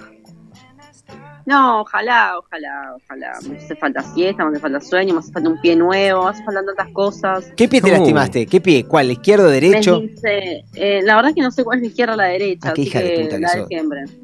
La izquierda me esguincé. Me, me o sea, hubo diagnóstico médico, ¿no? Hubo diagnóstico médico, tal cual. Fui al Bien. médico el sábado al mediodía. La cosa es que les voy a contar una historia Sí. A ver, muy contanos. triste. Es la tercera vez que me esguinzo el mismo pie y caminando. Dos, ve- una, la primera vez que me esguincé fue em, jugando al quemado en el colegio, Ah, literal. Y lo peor es que yo estaba ahí, tipo, estoy a punto de ganar. Yo era la típica piba que odiaba ir a gimnasia, odio Y, gimnasia. que, y claro, y es después la vida te dio verga. motivos para odiar la, la educación Claro, física. La educación odio, física, bien una reverenda verga. Sí. Dios, odio la gente que, que quiere hacer gimnasia. ¿Por qué quieres hacer gimnasia? Qué vida verga. Pero bueno, nada, además de eso, estaba yo ahí ganando, tipo, quedaba en la, la contrincante, la hija de puta que me pinzó. Sí. listo. Entonces yo estaba ahí como, no me vas a quemar, cornuda de mierda. Sí. y nada, me quemó y me quinzó. Cuánto odio para la O primaria, sea, ¿no? fíjate cómo tú, viste como el- esto del karma, cómo te volvió en definitiva, tanto odio que diste, volvió, te volvió en toma un esguince, canalizalo así, hija de puta, ¡pah! Esguince. Claro, y esguinzada. Tuki, Claro. 15 días. Encima estaba a punto, tipo, a, no sé, un mes de irme a Bariloche. O sea, Ah, Ah, Pero sos una genio vos. Sos crack. Sí, sí, sí. Claro. No te la saca- otra fue, Sí, y la otra fue, tenía un 15 ese fin de semana, un 15, pero era, tipo, ya era grande, cuando tenía unos 20, 20, me parece, no me acuerdo qué edad, pero ya era grande. Entonces era como, ay, voy a tener un 15, voy a tener que producir, me voy a estar divina. expectativa, sí, vestido. Claro, expectativa, realidad, esguinzada un mes en cama. Ahí sí realmente la pasé mal porque no podía, literal, no podía ir al baño. Claro. Ah, tipo, no me podía ni mover, me mataba la pierna. O sea, agarraba- pelea, la pañal. ¿cómo te manejaste ahí? Y viste, una chata, la mano, Claro, una sí. caja. Las- lo que esté a mano.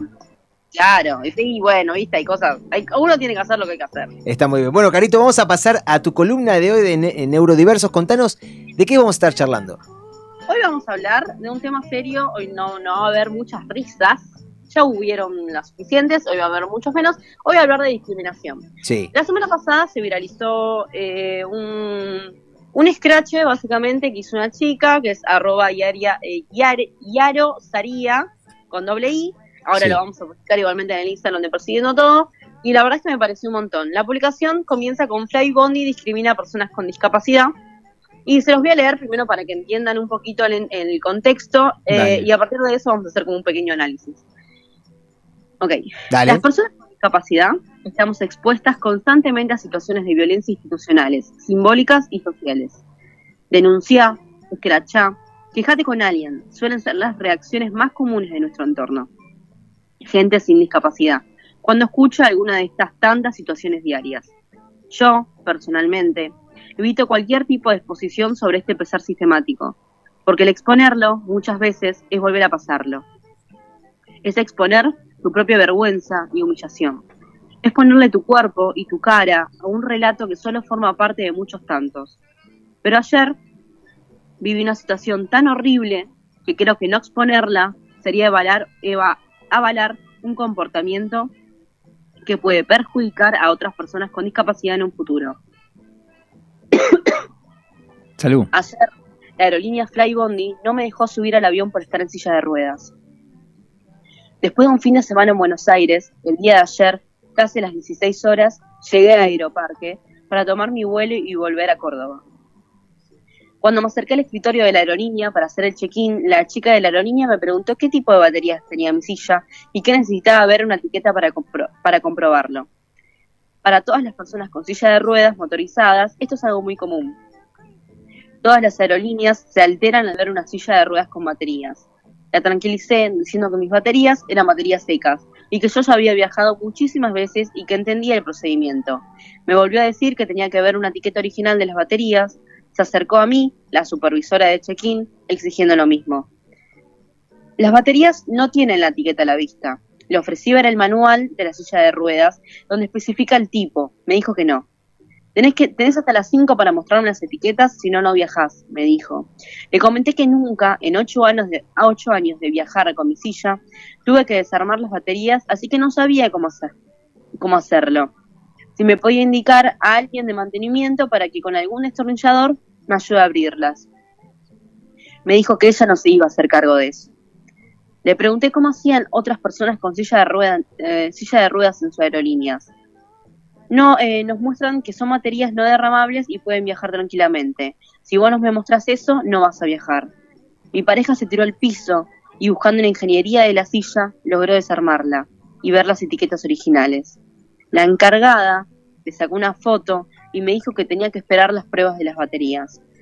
Nos hizo esperar en el piso, con toda la silla desarmada y una vez que cerró el empaque, me dijo que mi batería era peligrosa y que no iba a subir al avión. Desesperada, llamé a mi amiga Lucre, que tenía exactamente la misma silla y que viajó muchísimas veces con Flybondi.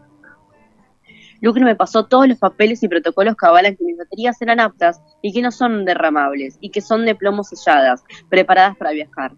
La encargada me negaba toda mi información, me metía excusas y me repetía una y otra vez vos hoy no vas a viajar. Me dijo que si quería viajar me consiguiera otra silla de ruedas y vuelva otro día, que ella no iba a perder su trabajo por dejarme subir.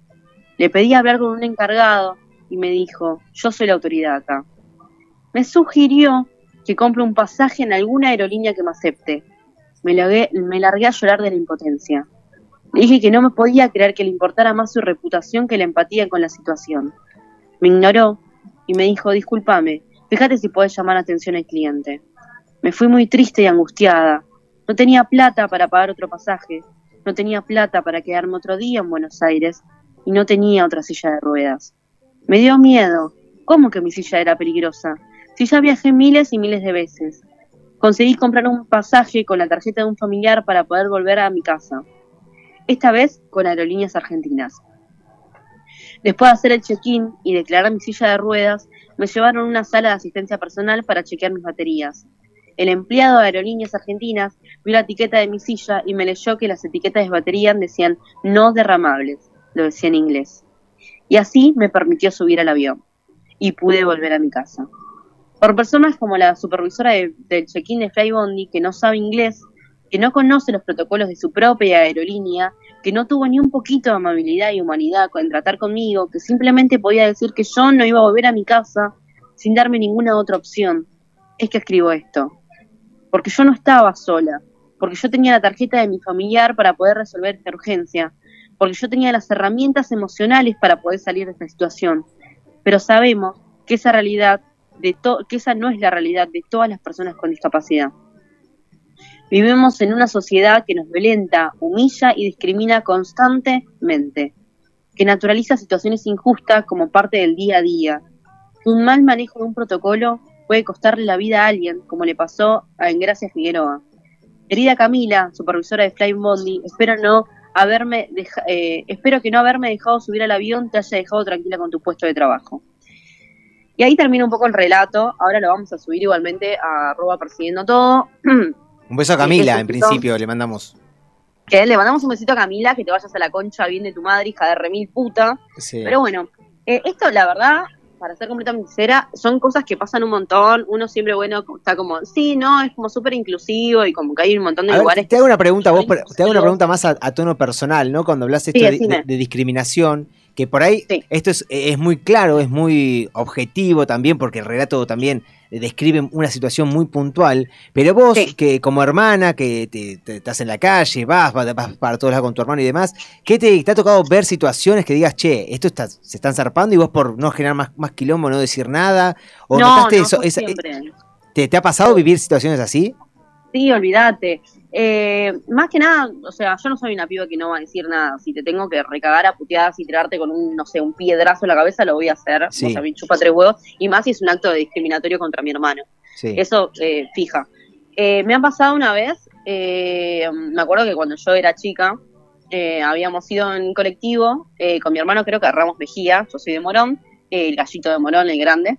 Eh, bueno, habíamos ido a Ramos en el colectivo, era, yo era muy chiquita, no me acuerdo cuántos años tenía, pero me acuerdo que eh, nos habíamos sentado como en la parte de adelante, en la parte de tipo adelante de todo. Sí. Y había una señora, no sé, unos 60, 70 años aprox, que empezó a tipo a básicamente a decir cómo podía sacar a, a- a mi hermano a tipo a la calle básicamente que eran personas que tenían que estar ocultas que no sabía cómo tenía el valor para poder mostrarlo y Bueno, para, aquellos que no saben, tu hermano tiene síndrome de Down. Mi ¿no? hermano tiene síndrome de Down, Sí. claro.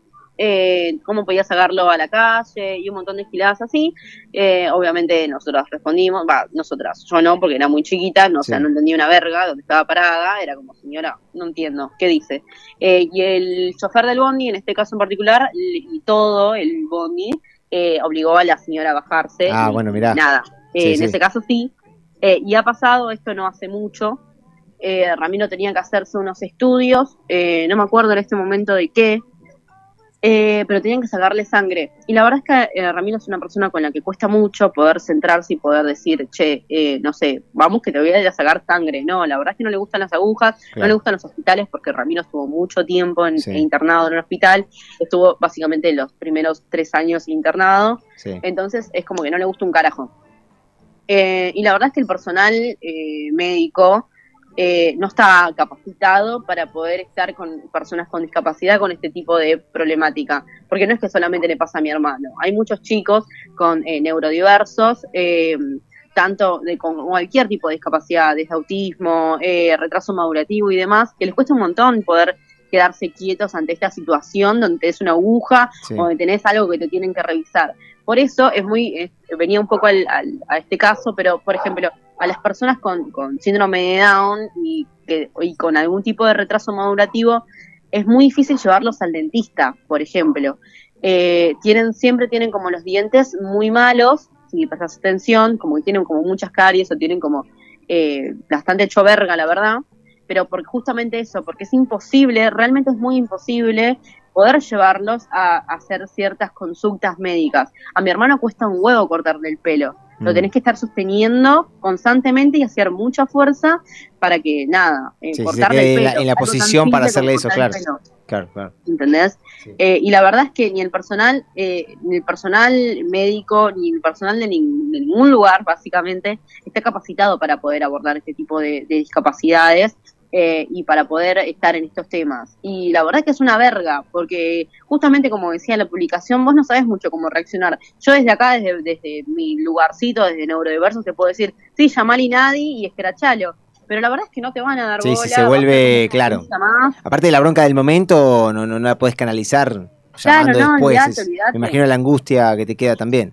olvídate, olvídate, Reci. Entonces es como que nada, es como básicamente eh, ponerle, tenés que tener mucha personalidad ante estas situaciones porque si no te desborda y te lleva por encima. Porque Así- son actos discriminatorios muy fuertes y como muy marcados. Es como, no puede ser que no- en un en hospital no estén capacitados para darle una vacuna a un nene, Claro. ¿entendés? Sí, sí, sí. Cuando, por ejemplo, cuando tuvimos que vacunar a mi hermano por el COVID, eh, en eso sí estuvieron muy bien, la verdad es que lo tengo que rescatar, porque en muchos lugares no lo hacen. Tuvimos, nosotros nos quedamos afuera em, en el auto y tenían que em, tenían que venir, tipo, la, no sé, eh, la, la que te inyecta la vacuna, tipo enfermera, la verdad es que no sé bien qué es, venía al auto y nosotros teníamos que sostener a Ramiro para que poder darle la vacuna, Claro. pero la verdad es que en este caso tuvo como mucha paciencia porque muchos no lo tienen, porque es como... Sí, no, se, pone- se empieza a poner la situación pesada y más tensión, peor, claro.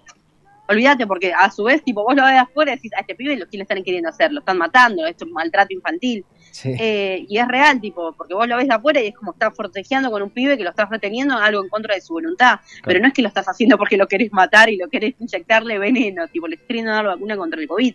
Y el pibe no se deja porque tiene una discapacidad que no le permite entender el, el- el grado de lo que está pasando y lo que tiene que lo que tiene que hacer y porque le da miedo y por un montón de otras cuestiones psicológicas mucho más graves. Entonces, nada. eh, Ya para ir cerrando, verdad- Carito, te, te pregunto, eh, recién lo remarcabas, eh, ¿cómo, eh, más que nada, cuando ocurre algo así, eh, ¿hay alguna recomendación? Re- ¿Deciden, decías, dónde se pueden comunicar o qué deberían hacer? Mira, mira, yo eh, la verdad yo te puedo dar el número del INADI, que ya te lo doy, eh, pero básicamente, nada, tipo, eh, la- lo- últimamente la mejor recomendación, que es una verga, es escrachar. Es una verga lo que estoy diciendo, pero la verdad. Pero igualmente les voy a dar el número del, una- del INADI para que Hacer quilombo. Hay que hacer quilombo, básicamente. Claro, olvídate, rompe La todo, que quede es eso. rompemos todo. Es que Ah, así que mi silla no vale. Así que mi silla. Ahora te la tiro contra Claro, la pared. olvidate. A ver si no vale. A ver si no rompe esta pared. A ver si no te rompe el concreto. Dale, dale. Olvídate, olvídate, recontra remil reci. Igualmente les voy a dar, este es de la ciudad de Buenos Aires, Sí. que está de lunes a viernes de 9 a 3 de la tarde. Eh, 0800-333-2662. Eh, si no, pueden entrar a inadi.gov.ar eh, para hacer alguna denuncia. La verdad es que, bueno, nada, depende. Está bien, pero está bueno empezar este camino también, no solo quedar en, en- en- en el enojo y en el fastidio y en la Sí, puteada no, del momento, sino tomarte por ahí unos minutitos para también ex- exponer que si el Estado no tiene la posibilidad de respuesta, bueno, que salgan publicaciones donde podés decir, bueno, yo llamé al 0800-333-2662 y nadie me dio pelota, o hice la denuncia en tal lugar y tampoco me- en, en nadie tampoco me dieron bola. Bueno, dejar las marcas de que eso no, no ocurre para, bueno, a futuro empezar a hacer este nuevo sendero y empezar a encontrar soluciones. Por supuesto, Olvídate, de- denuncien que el INADI sí toma las denuncias, por supuesto. Después, obviamente, no obvio, es que va, va a golpearte. No, no va a ser el scratch que vos eh, quisiste Claro. hacer, pero te va a tomar la denuncia, por la supuesto, denuncia vayan, obviamente vayan va a a estar hacerlo. tomada, pero de ahí al, del hecho al hecho hay un trecho. Exactamente. Así que nada, eso. Te dejamos el. Mira, te, te conté recién 1, 2, 3, 4, 5, 6, 7, 8 vergas. Dijiste. ¡Vamos! Bien, Ay, mantenés- ¿quién pudiera tener tantas vergas encima? Claro, te- estamos, venís muy bien con el, con el vergómetro, El así que lo venimos bien, tomando. bien. Esto se va a, a trasladar a todos los programas para ver cuándo marcás el récord. Pero hoy Dale, venís. en el- y eso que estuve en un ratito nomás, ¿eh? claro, por eso te quiero tener acá las dos horas para a ver a, a- a- a qué Y nivel. en llega. una columna seria, claro, no me quiero imaginar Claro, cómo sea en y una joda esto. columna seria. Exactamente. Bueno, Carito, dale el cierre que quieras. Y eso, básicamente, denuncien, escrachen, rompan todo y revolucionen, que para eso siempre está. Bueno, Carito, te- espero que te mejores y bueno, nos estamos viendo cuando puedas. La próxima te tenemos Besitos. también vía telefónica, pero en dos semanas ya vamos a hacer un cierre de años y queremos que estés acá junto a nosotros. Olvídate, llevo las birras que les debo, escuché eso, ¿eh? Sí, sí, sí, por eso. Dale ya, vos directamente te esperamos acá, después nos vamos a poner de acuerdo para que no, para que veamos los gustos que queremos. Si alguno quiere alguna en particular, acá vamos a Dale, ser me exquisitos. sirve. Me manda un mensajito y estamos. Dale, Carito. Adiosito.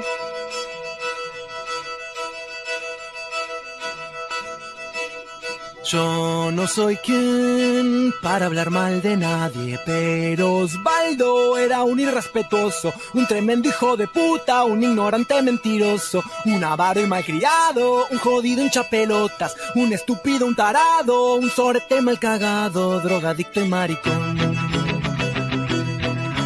Osvaldo era un inoportuno, tan feo como la mierda, medio gil, medio boludo, inconstante e insolente, un corrupto malicioso, una bosta indecente, un creído fastidioso, un deficiente mental.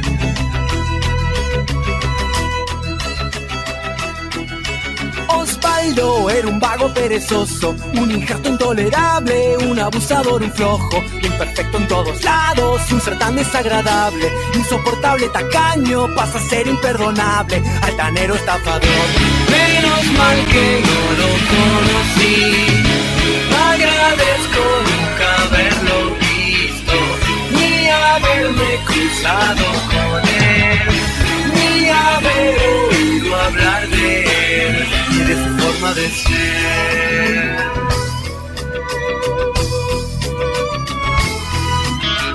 Yo solo sé que Osvaldo era un arrogante sucio, un inmoral incurable, indecoroso indeseable, para nada razonable, un inexpresivo infame, irresponsable indignante, indisciplinado inepto, indiscreto incumplidor. ¿Y qué pasa si somos así?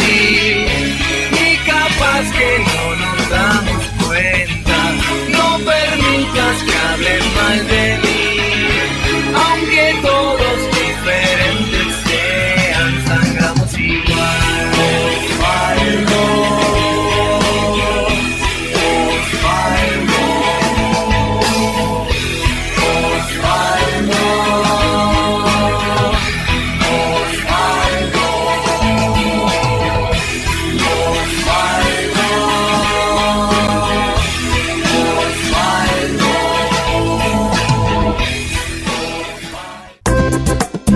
Estás escuchando Persiguiendo Todo, un imposible periodístico.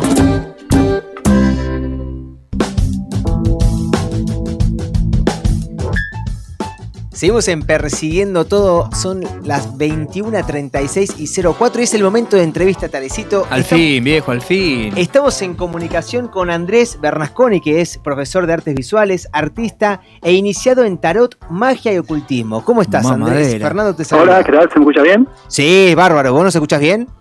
Sí, sí, te escucho bien. Bueno, ¿cómo estás vos? Un saludo para todos ahí. Vamos todavía, Andrés. Muchas gracias. Mira, repasaba las cosas que, que sos y lo que más me llama la atención, más allá que profesor de artes visuales, artista, que eso me- ya lo veo como muy amplio, pero ¿qué es esto de magia y ocultismo? ¿Qué es esto de la magia? Porque uno, la magia, lo, lo- ¿viste? uno lo flashea, eh, no sé, magos de cumpleaños o lo flashea No, mago ver. Merlín, claro. Ah, ¿no, no, no querés el Copperfield? claro, Sí, saber qué es esto. Que, eso es lo que lo que derivó, digamos, la magia, eh, digamos, de segunda mano. Ah, Eh, el truco o la, la prestidigitación. Sí. Eh, lo que lo que yo estudio, que es, digamos, en una escuela que me enteré en 2015, es una escuela que tiene más, bastantes años atrás, eh, que está en Argentina, que se llama Edipo, Sí. Escuela de Enseñanza, Psicoanálisis, eh, no, Iniciación, Psicoanálisis y Ocultismo. Mm. Este, que no sé si lo escucharon hablar una vez, eh, No. José Luis Parise, que él es un psicólogo que también se interesó por todo este ocultismo y todas estas cuestiones, y yo estoy en esa escuela hace por lo menos 2017 y ahí me enteré muchas cosas, pero yo antes ya tenía un recorrido, digamos que lo primero, lo primero yo cuando era niño creía en la magia. Sí. Y después me alimenté mucho de algo que ustedes por ahí conocen, eh, Alejandro Dolina, Sí, todo lo que sí, es eh, Crónica del Ángel Gris. Claro, hay, hay un poco ahí de, Claro, de y magia, ahí- mitología, sí. Y ahí me di cuenta, digamos, que hay dos tipos de personas, eh, los refutadores de leyendas y los hombres sensibles de flores. Exactamente. Y yo me puse de un, de un lado, de un bando. O sea, de esa grieta te encontraste de una posición. Claro, viste que Con los refutadores no fue. Me encanta, que Caballito eran todos este, refutadores de leyendas, gente demasiado hemisferio izquierdo, analistas, matemáticos, Sí. profesores, digamos, que no, no, no pueden ver, digamos, la magia que hay en el mundo y las cosas inexplicables. Bueno, y ahí, Y- y- y- y- y, perdóname, decís la magia que hay en el mundo. ¿Y qué magia hay en el mundo? Como me decís, esto, fíjate, ¿qué- qué- ¿en qué me tendría que, por ahí uno no es perceptivo ante esto porque está limado con otras Bien, cosas? ¿Y en qué. ¿En qué cosas vos me mencionás que habría magia? Bien, primero eh, las coincidencias y después las señales. Me imagino que a todos ustedes habrá pasado alguna cosa que no, no habrán podido explicar con hemisferio de izquierdo, de lógica, de por qué justo te encontraste con una persona justo en un lugar y esa, y esa situación derivó en algo fantástico. Sí, a pleno. A todo el mundo le puede pasar eso. Totalmente. Eso, visto de los ojos racionalistas, cientificistas, este, súper así, digamos, de, eh, empiristas, ¿viste? De la filosofía de Hume, Sí, eso, esa persona dice, ah, una casualidad, no, sirve- no es nada, es algo que te salió de suerte. sí. Viéndolo desde el punto de la magia, este, eso es sagrado. Y si algo te pasó de casualidad y tuviste un, algo que nunca hubieses logrado, digamos, pensándolo, organizándolo, y que algo te ayudó o algo te vino de casualidad, eso desde el punto de vista de la magia es algo que ocurre y que tenés que prestarle atención para tomar esa oportunidad. También hay mucha gente que, que tiene esa, esa- esas oportunidades y no toma ese- esa, esa, como es- esa casualidad. Claro. esa Ahora, señal. y vos tu, tu capacitación en el día a día donde vos vas estudiando esto, eh, es te da las herramientas, los recursos para ser perceptivo ante estas cuestiones, por lo cual vos empezás a darte cuenta de un montón de situaciones que por ahí anteriormente te pasaban inadvertidas, pero sin embargo ahora decís, che, esto no es una casualidad, esto es por esto, por esto, tiene una razón de ser. Exacto, la, la vida cobra otro sentido si uno ve la vida desde el punto de vista de la magia. Empezás a ver que te encontrás con una persona y te dice alguna cosa y vos decís esa palabra, justo esa palabra me venís a decir que yo justo estaba pensando en eso todo el tiempo, o viste que te, estás por hablar con alguien, llamás y le decís algo y decís justo estaba pensando en esto, bueno, hagámoslo, dale. Esas cosas que vos decís, ¿cómo puede ser? Bueno, eh, hay otro escritor muy interesante, se llama, este, ay, ahora no me viene el nombre, pero eh, ha- habla de sincrodestino, digamos que todo lo que tiene que ver con, con cosas así eh, de, de sincronicidad Sí. y de...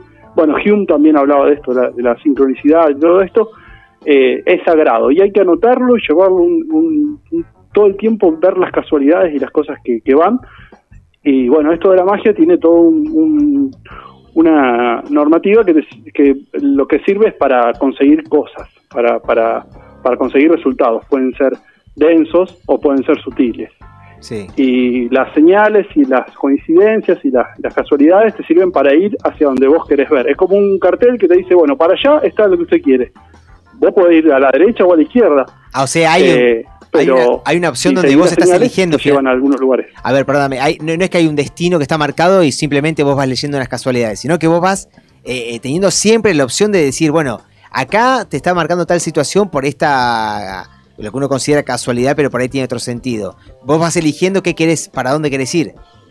Claro, siempre uno puede elegir, pero eh, al, al ver las cosas así, te das cuenta que hay muchas conexiones que no llegarías si solamente usas el lado izquierdo de la mente, el hemisferio, el, el racional, sobre todo más el racional. Claro, y tampoco es esto que, o sea, tampoco podemos manipular este tema de la magia, sino es como uno va siguiendo los carteles y, y se va guiando y va, va eligiendo como, como decías recién. No es que podés ma- manipular estas cuestiones. Sí, bueno, manipular tiene, eh, en nuestra sociedad tiene mal, mala, mala prensa. Mala prensa. Pero básicamente es manipular. No manipular sobre todo al otro, que eso sería lo peor de todo, digamos, eso sería lo que se llama magia negra, que existe. Y se los voy a poner en un caso paradigmático que ustedes me van a decir, es así. Durán Barba hace magia negra. Magia negra, ¿por qué? Porque manipula la opinión de las personas. Él estudió muy bien los 11 pasos de Goebbels, de la, ¿ustedes lo, lo vieron eso? Sí, sí, sí. sí. Bueno, eso es magia pura. Cómo a través de, mentiras, de manipulación, de, de cómo influir sobre las masas se logran objetivos. Y no me digan que no se logran objetivos a través de eso. Ese tipo de manipulación es magia negra. Claro. Claro, o sea, una- eso se refiere a una manipulación negativa porque buscas eh, una finalidad, no sé, un beneficio propio por sobre las mayorías, no sé, alguna cuestión Sí. así. Me- Tu manipulación sirve para informar a las personas de gente mala. Me, me pongo en el lugar de Durán Barba, ¿no? Sí, sí, sí, sí. Me- le tiro información podrida a todo un montón de gente, bajo la premisa miente, miente que algo quedará. Yo a, a esa persona logré manipularla porque le logré sacar el, el odio. Agarro y voy a un sentimiento específico. Odia a esta persona. Claro, Y entonces manipulo a esa persona. claro. La magia blanca, digamos, lo único que puede manipular es tu vida y es tus resultados y es todo lo que vos quieras usar. Pero solamente sirve para vos. No, no, no podés manipular al otro. Eso es magia negra, digamos, y la, la manipulación, digamos, es tu vida, agarrar tu vida y manipularla, llevarla para el lado que vos quieras. Sí. Si te tocó salir de una familia pobre, vos vas a manipular tu vida para este, transformarte y convertirte en una persona eh, eh, abundante, rica o lo que quieras, si es lo que deseas. Y si te pasó al revés, también te puede, lo puedes llevar a una persona que es recontra soberbia y querer transformarse en humilde. Sí. Eso es manipulación, pero de tu propia vida. Pero la magia negra trata de manipular a las grandes masas, al pueblo, a, la- a las personas que se dejan, sobre todo a los tontos que se dejan manipular, y, y los toma de, de objeto y los manipula todo el tiempo. Ahora, ¿hay algunos tips como para que vos me digas en este tema de, de- vamos a, la- a la- esa magia positiva, esa magia blanca que vos, que vos mencionás, que, que es para uno, que pretende, ah, no sé, hacer el bien de, de uno mismo, sentirse mejor, porque vos me digas, che, tenés que fijarte en esto, en lo otro, porque por ahí, viste que eh, las grandes ciudades, uno, no sé, tiene que ir de un lugar al otro y se la pasa todo el tiempo acelerado, sin tener ni un segundo de, de percepción del entorno, ni siquiera acá se puede, viste, ni ver el contemplar el cielo, que no sé, puede haber un cielo estrellado que en las ciudades no se lo percibe. Y no tenemos ni esa posibilidad de contacto con la naturaleza ni mínima. Que vos me digas, che, no, fíjate en esto, fíjate en lo otro, acá podrías hacer un parate y no sé, pensar en tal cosa. Y no sé, ahora me viene Facultad de Agronomía, es el lugar hermoso que tienen ahí en el centro de- Sí, de, sí. Buenos Aires, que hay un montón de animales, es re lindo. Eh, y también, eh, no, no tanto en los lugares donde hay muchos edificios, pero en los barrios como los que vivíamos ahí, vivimos eh, con el negro en Flores, eh, Sí. ¿cómo se llama? Eh, Sí, Eh, Villaluro, Floresta, esa, esa Villaluro, zona linda que tenemos casas. amigos en común. Hay muchos pájaros. Y mm, bueno, los, los griegos usaban mucho los pájaros para, para, para tomar señales y decir cosas, digamos. Eh, los pájaros dentro de la magia son como dentro del- de, un tema de, de señales. Si, si el pájaro pasaba de tal forma a tal otra, era una buena señal, y si no pasaba ningún pájaro, si los pájaros te, te, te hablan y te dicen algo mientras vos estás pensando en una idea o invocando algo, esos son, pueden ser señales positivas que yo las vi, digamos, en esos barrios dije, muchos pájaros pasaron así y, y- y te dan como señales y casualidades. Y qué más por ahí. Claro, después Sí, de bueno, ahí en, en agronomía es muy hermoso todo lo que es el verde y, y el viento y todas esas cuestiones. Ahí lo iré a buscar. A los lugares un poco más, este, como lo que yo vivo acá en Santa Fe, en Venado Tuerto, que son más ciudades sin tanto edificio y tanto concreto. Claro, ahí tienes más, más posibilidades. Y mira, cuando uno repasa lo que vos haces, también encuentro que dice ocultismo. ¿Qué es el ocultismo? Ocultismo es todo esto. Por ejemplo, para una persona que yo les diga que Durán Barba hace magia negra y, y que leyó a Goebbels y todas esas cosas, para ustedes eh, es normal, pero para otra persona está oculto. No sabe que la están manipulando. Claro. Está oculto para un montón de otras personas. Eh, tiene que ver mucho, por ejemplo, viste el código da Vinci y todas esas cuestiones. Sí, sí, sí. Lo que que está el metamensaje, dentro de algo una misma obra. Claro, claro. O sea, que vos tus ojos no perciben aquello que, aquello que se esconde más allá de que tengas que desglosarlo o analizarlo más, no sé, al Claro. interior. Está todo en las pinturas. No sé si vieron a, a- a Miguel Ángel que, Sí. que hace ese cuadro, no es un cuadro, pero bueno, la capilla Sixtina, Sí. que está el ser humano con un dedo estirándose y, y Dios ahí del otro lado con otro dedo casi tocando. Bueno, ahí lo- si lo van a ver, hay, hay claves que se ven muy interesantes, que son ocultas, pero ¿Te que uno alguna? no las ¿Alguna reconoce clave? hasta que hasta que las ve y- o, o otro le dice, mira, fíjate acá, mira, fíjate acá. Leonardo da Vinci también eh, había, hacía muchas cosas ocultas, mensajes para la posteridad que quedaban ocultas dentro de algo que se ve a toda, a toda la que está eh, a la vista de todo el mundo. Qué locura, loco, qué flash. Sí, sí. ¿Y a vos, que- y a vos eh, descubriste algún mensaje, algo así en particular que digas, eh, no sé, algún, est- estos mensajes que están ocultos, que te hayan llamado la atención, en algo que para todos puede ser algo muy común, muy típico, pero sin embargo vos en este análisis más perceptivo que tenés, le encontrás Eh, otra vuelta. Oculto, oculto, eh, ahora no se me viene ninguno, pero está lleno, todo, todo el tiempo está lleno de estas cosas. El psicoanálisis este, trabaja con lo oculto, digamos, de la persona, digamos que también cuando Freud descubre el inconsciente, eso es algo que está oculto. O cuando una persona va a tomar este eh, psicoanálisis y se escucha hablar por primera vez y escucha el complejo de Edipo o una cosa así, no estaban eh, a simple vista, digamos, no se escuchan tampoco en las escuelas ni nada, pero al pasar del tiempo uno escucha, empieza a ver sus sombras, empieza a ver lo que lo que estaba ahí, pero estaba relativamente oculto y, ahí se encuentra con uno mismo y un camino de iniciación que siempre se inicia. Claro. ¿Y a vos esto te ha revelado en cierto punto, digo, el- otro presente, otras posibilidades que quizás con un viejo Andrés sin este camino iniciado eh, no hubiese podido, no sé, de percibir Claro, ciertas yo, por ejemplo, era muy escéptico de estas cosas, pero recontra escéptico. Sí. Después de que pasé de la niñez, me fui a la escuela y me fui mucho más al lado izquierdo del cerebro y este y no creía en la astrología, creía que era una pelotudez como haber 12, 12 destinos para una persona nomás porque hay 12 signos del zodíaco o, o el tarot mismo, pelotudeces, como alguien te puede algo saber algo a través de, de una carta. Y con el tiempo este, me fui yendo un poco más para el hemisferio derecho, que es el de los sueños, el de, la, de las revelaciones, el que no, no tiene lenguaje, digamos. Sí. Y, y, y ahí descubrí que, que es mejor integrar los dos hemisferios que, que quedarse en uno solo. Claro. Eh, sí, va por ahí. Ahora, ¿cuál fue tu momento? ¿Hay un momento que digas puntual donde vos, no sé, en esto que mencionabas del tarot o algo de, no sé, algo astral o algo por el, el- por ejemplo, que vos me digas, no, acá hubo algo que me explicaron, que me dijeron, que yo no lo notaba y que era tal cual y que a partir de ahí te dio como también? Uno cree también en las cosas que va sintiendo que son Sí, reales. bueno, este, La experiencia de primero vida. el 2012 esperaba lo, lo peor, digamos, esperaba este, que pasaran cosas bravas, la, fla- la flasheaba con que Sí. iba a haber una explosión solar Sí, y que se iba a quedar todo el mundo sin luz sí. eléctrica.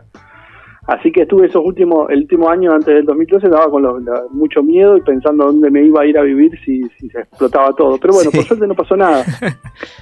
Eh, después me enteré que lo que pasa es que el centro del universo, digamos, el, el centro del universo tiene como un gran sol y una gran, un gran lugar que eh, nuestro planeta, viste que pasamos de la era de Pisces a la era de Acuario en ese momento, astrológicamente hablando, y, y pasamos como de, de estar en la noche del centro planetario, del centro del universo, a pasar a la, a la medianoche y cada vez empezar a ver más luz desde el punto de vista ese. Un, un, un fenómeno astrológico, digamos. Sí.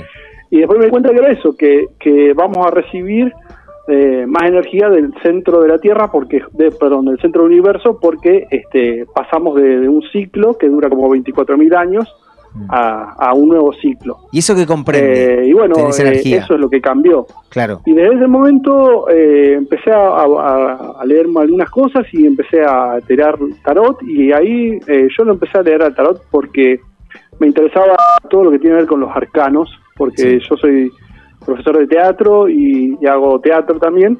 Y entonces, eh, leyendo un libro, dice que con el tarot uno podía eh, armar narrativas teatrales o narrativas cinematográficas Sí. a través de los arcanos de cada uno. Y empecé a estudiar y todos mis amigos me decían, dale, tirame el tarot, dale. Sí. Digo, pero yo no sé tirar, que voy a leer lo que es cada uno de los arcanos. Y ahí empecé a ver que, que muchas de las cosas que después le decía a las personas eh, tenían que ver con, con su historia y que les servía y que me venía a decir, che, pasó esto, lo que me dijiste, que iba a pasar esto. Y, y ahí empecé a ver que, digamos, el tarot es un sistema de, de, de, este, arcanos y, y cosas y prototipos que te pueden enseñar muchas cosas de vos y que hay que aprender a leerlo como un abecedario. Y desde ahí empezaba a decir que me doy cuenta que, que era un, un sistema muy, muy, muy bueno para empezar a entender al ser humano.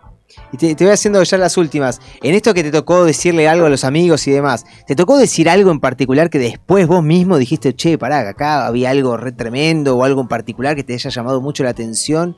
Y que también uno por ahí, viste, cuando empezás a decir algo que por ahí va a pasar, o un análisis muy profundo de alguna persona, también te, te- te genera un cambio personal interno de decir, bueno, pará, tengo en mis manos la posibilidad de acceder a una información que hasta ni la otra persona lo sabe del mismo.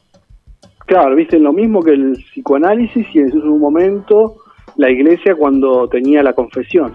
Claro. Digamos que eso, ese mismo poder que hablamos al principio de la manipulación, eh, si te agarra un tarotólogo que te quiera hacer pelota, te va a hacer pelota.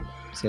Eh, es muy, muy, muy complicado la, eh, este, lo que sería la, la predicción de lo que te puede pasar.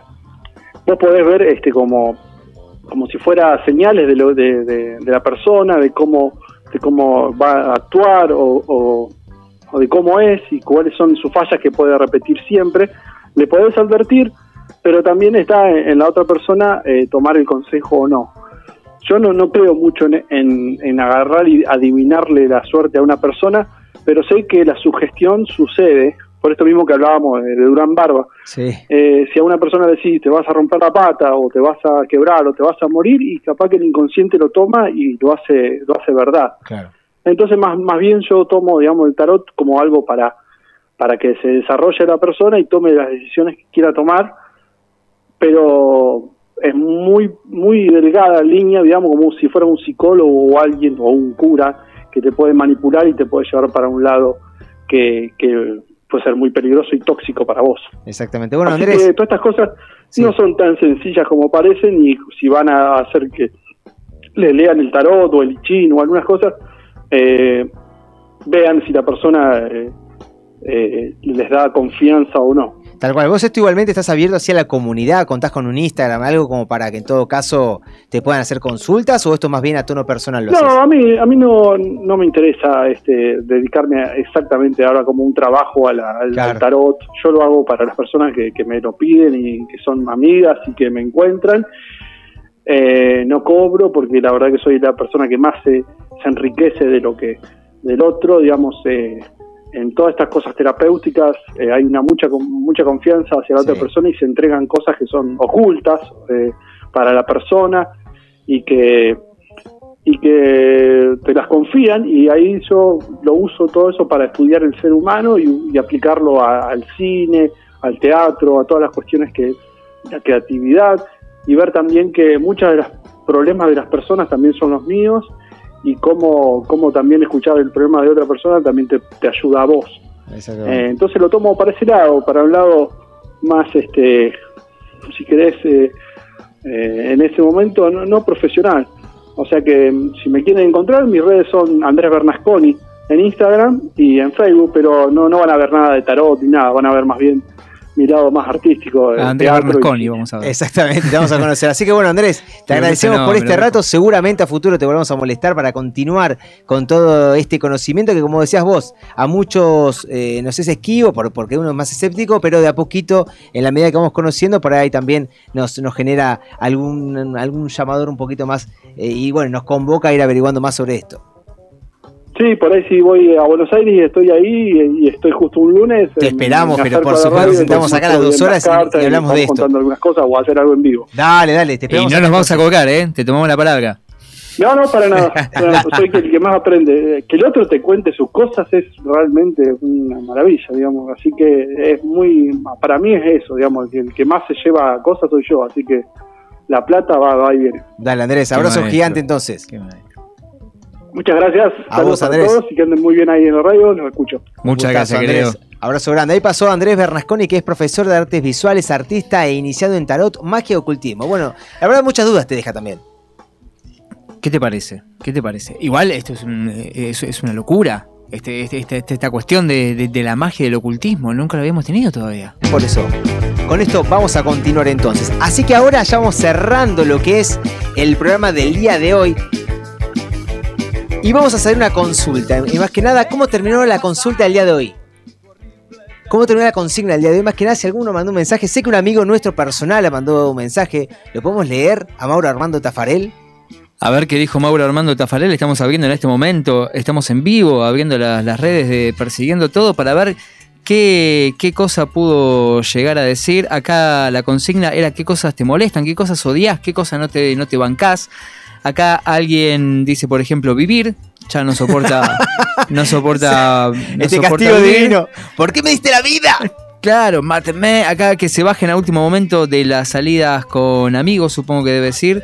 No sé a qué se refiere con a último momento. Capaz que. esos altares. Sos capaz que es- pero no importa, lo vamos a recordar 14 horas siempre. antes, capaz que no, no, no, no es a último momento. Pero bueno, lo, lo podemos charlar la, la próxima semana. Dos horas, dos horas, mesa reservada, todo, pero no importa, eso lo Es dejamos para otro tema. Eh, bueno, como siempre, se ha ido un programa más de Persiguiendo Todo, el número 14. El próximo que venga va a ser el 15 y el otro el 16. Nada, lo dejo como dato porque esto es periodismo verdad. Cumplimos 15 la, la semana que viene. feste- un festejito en ¿Por qué particular. no? ¿Por qué no? Todos con vestido. Un chapucito, sí. Ojo, acá descorchamos. Claro, una fotito ahí y, y ya la tenemos. Tal cual. ¿Algún saludo que quieras mandar, que quieras dejarle algo en particular? A todos y todas. Yo aprovecho para mandarle, aprovechamos a mandar un saludo a Caro, también que se mejore, que está ahí en Por espera. supuesto, ya, pagó, siempre. ya pagó la radio hace rato, ¿no? Hizo su columna. Ya la a saludamos hace un rato, ya está. Basta, yo aprovecho basta. para mandarle siempre un saludo a Cata, a Camilo, a Lau que me están escuchando. Eh, también aprovecho para invitarlos a que la semana que viene nos vuelvan a encontrar aquí en Radio La Madriguera con el- persiguiendo todo un imposible periodístico a las 20 horas con esta propuesta que como siempre pretende acercarte una mirada de lo que pasa, de lo que sucede, de lo que ocurre. Y vos, Tarecito, ¿querés dejar algún mensaje por último? Quiero dejar un mensaje para la posteridad. Eh, aprovecho, anoto, decímelo. Por favor, para toda esa gente que está sola, para toda esa gente que está acompañada, para toda esa gente que está, para toda esa gente, un mensaje. Es el que acabo de dejar. Qué lindo mensaje y con esa profundidad nos despedimos. Sin más, abrazo gigante y que tengan una hermosa semana.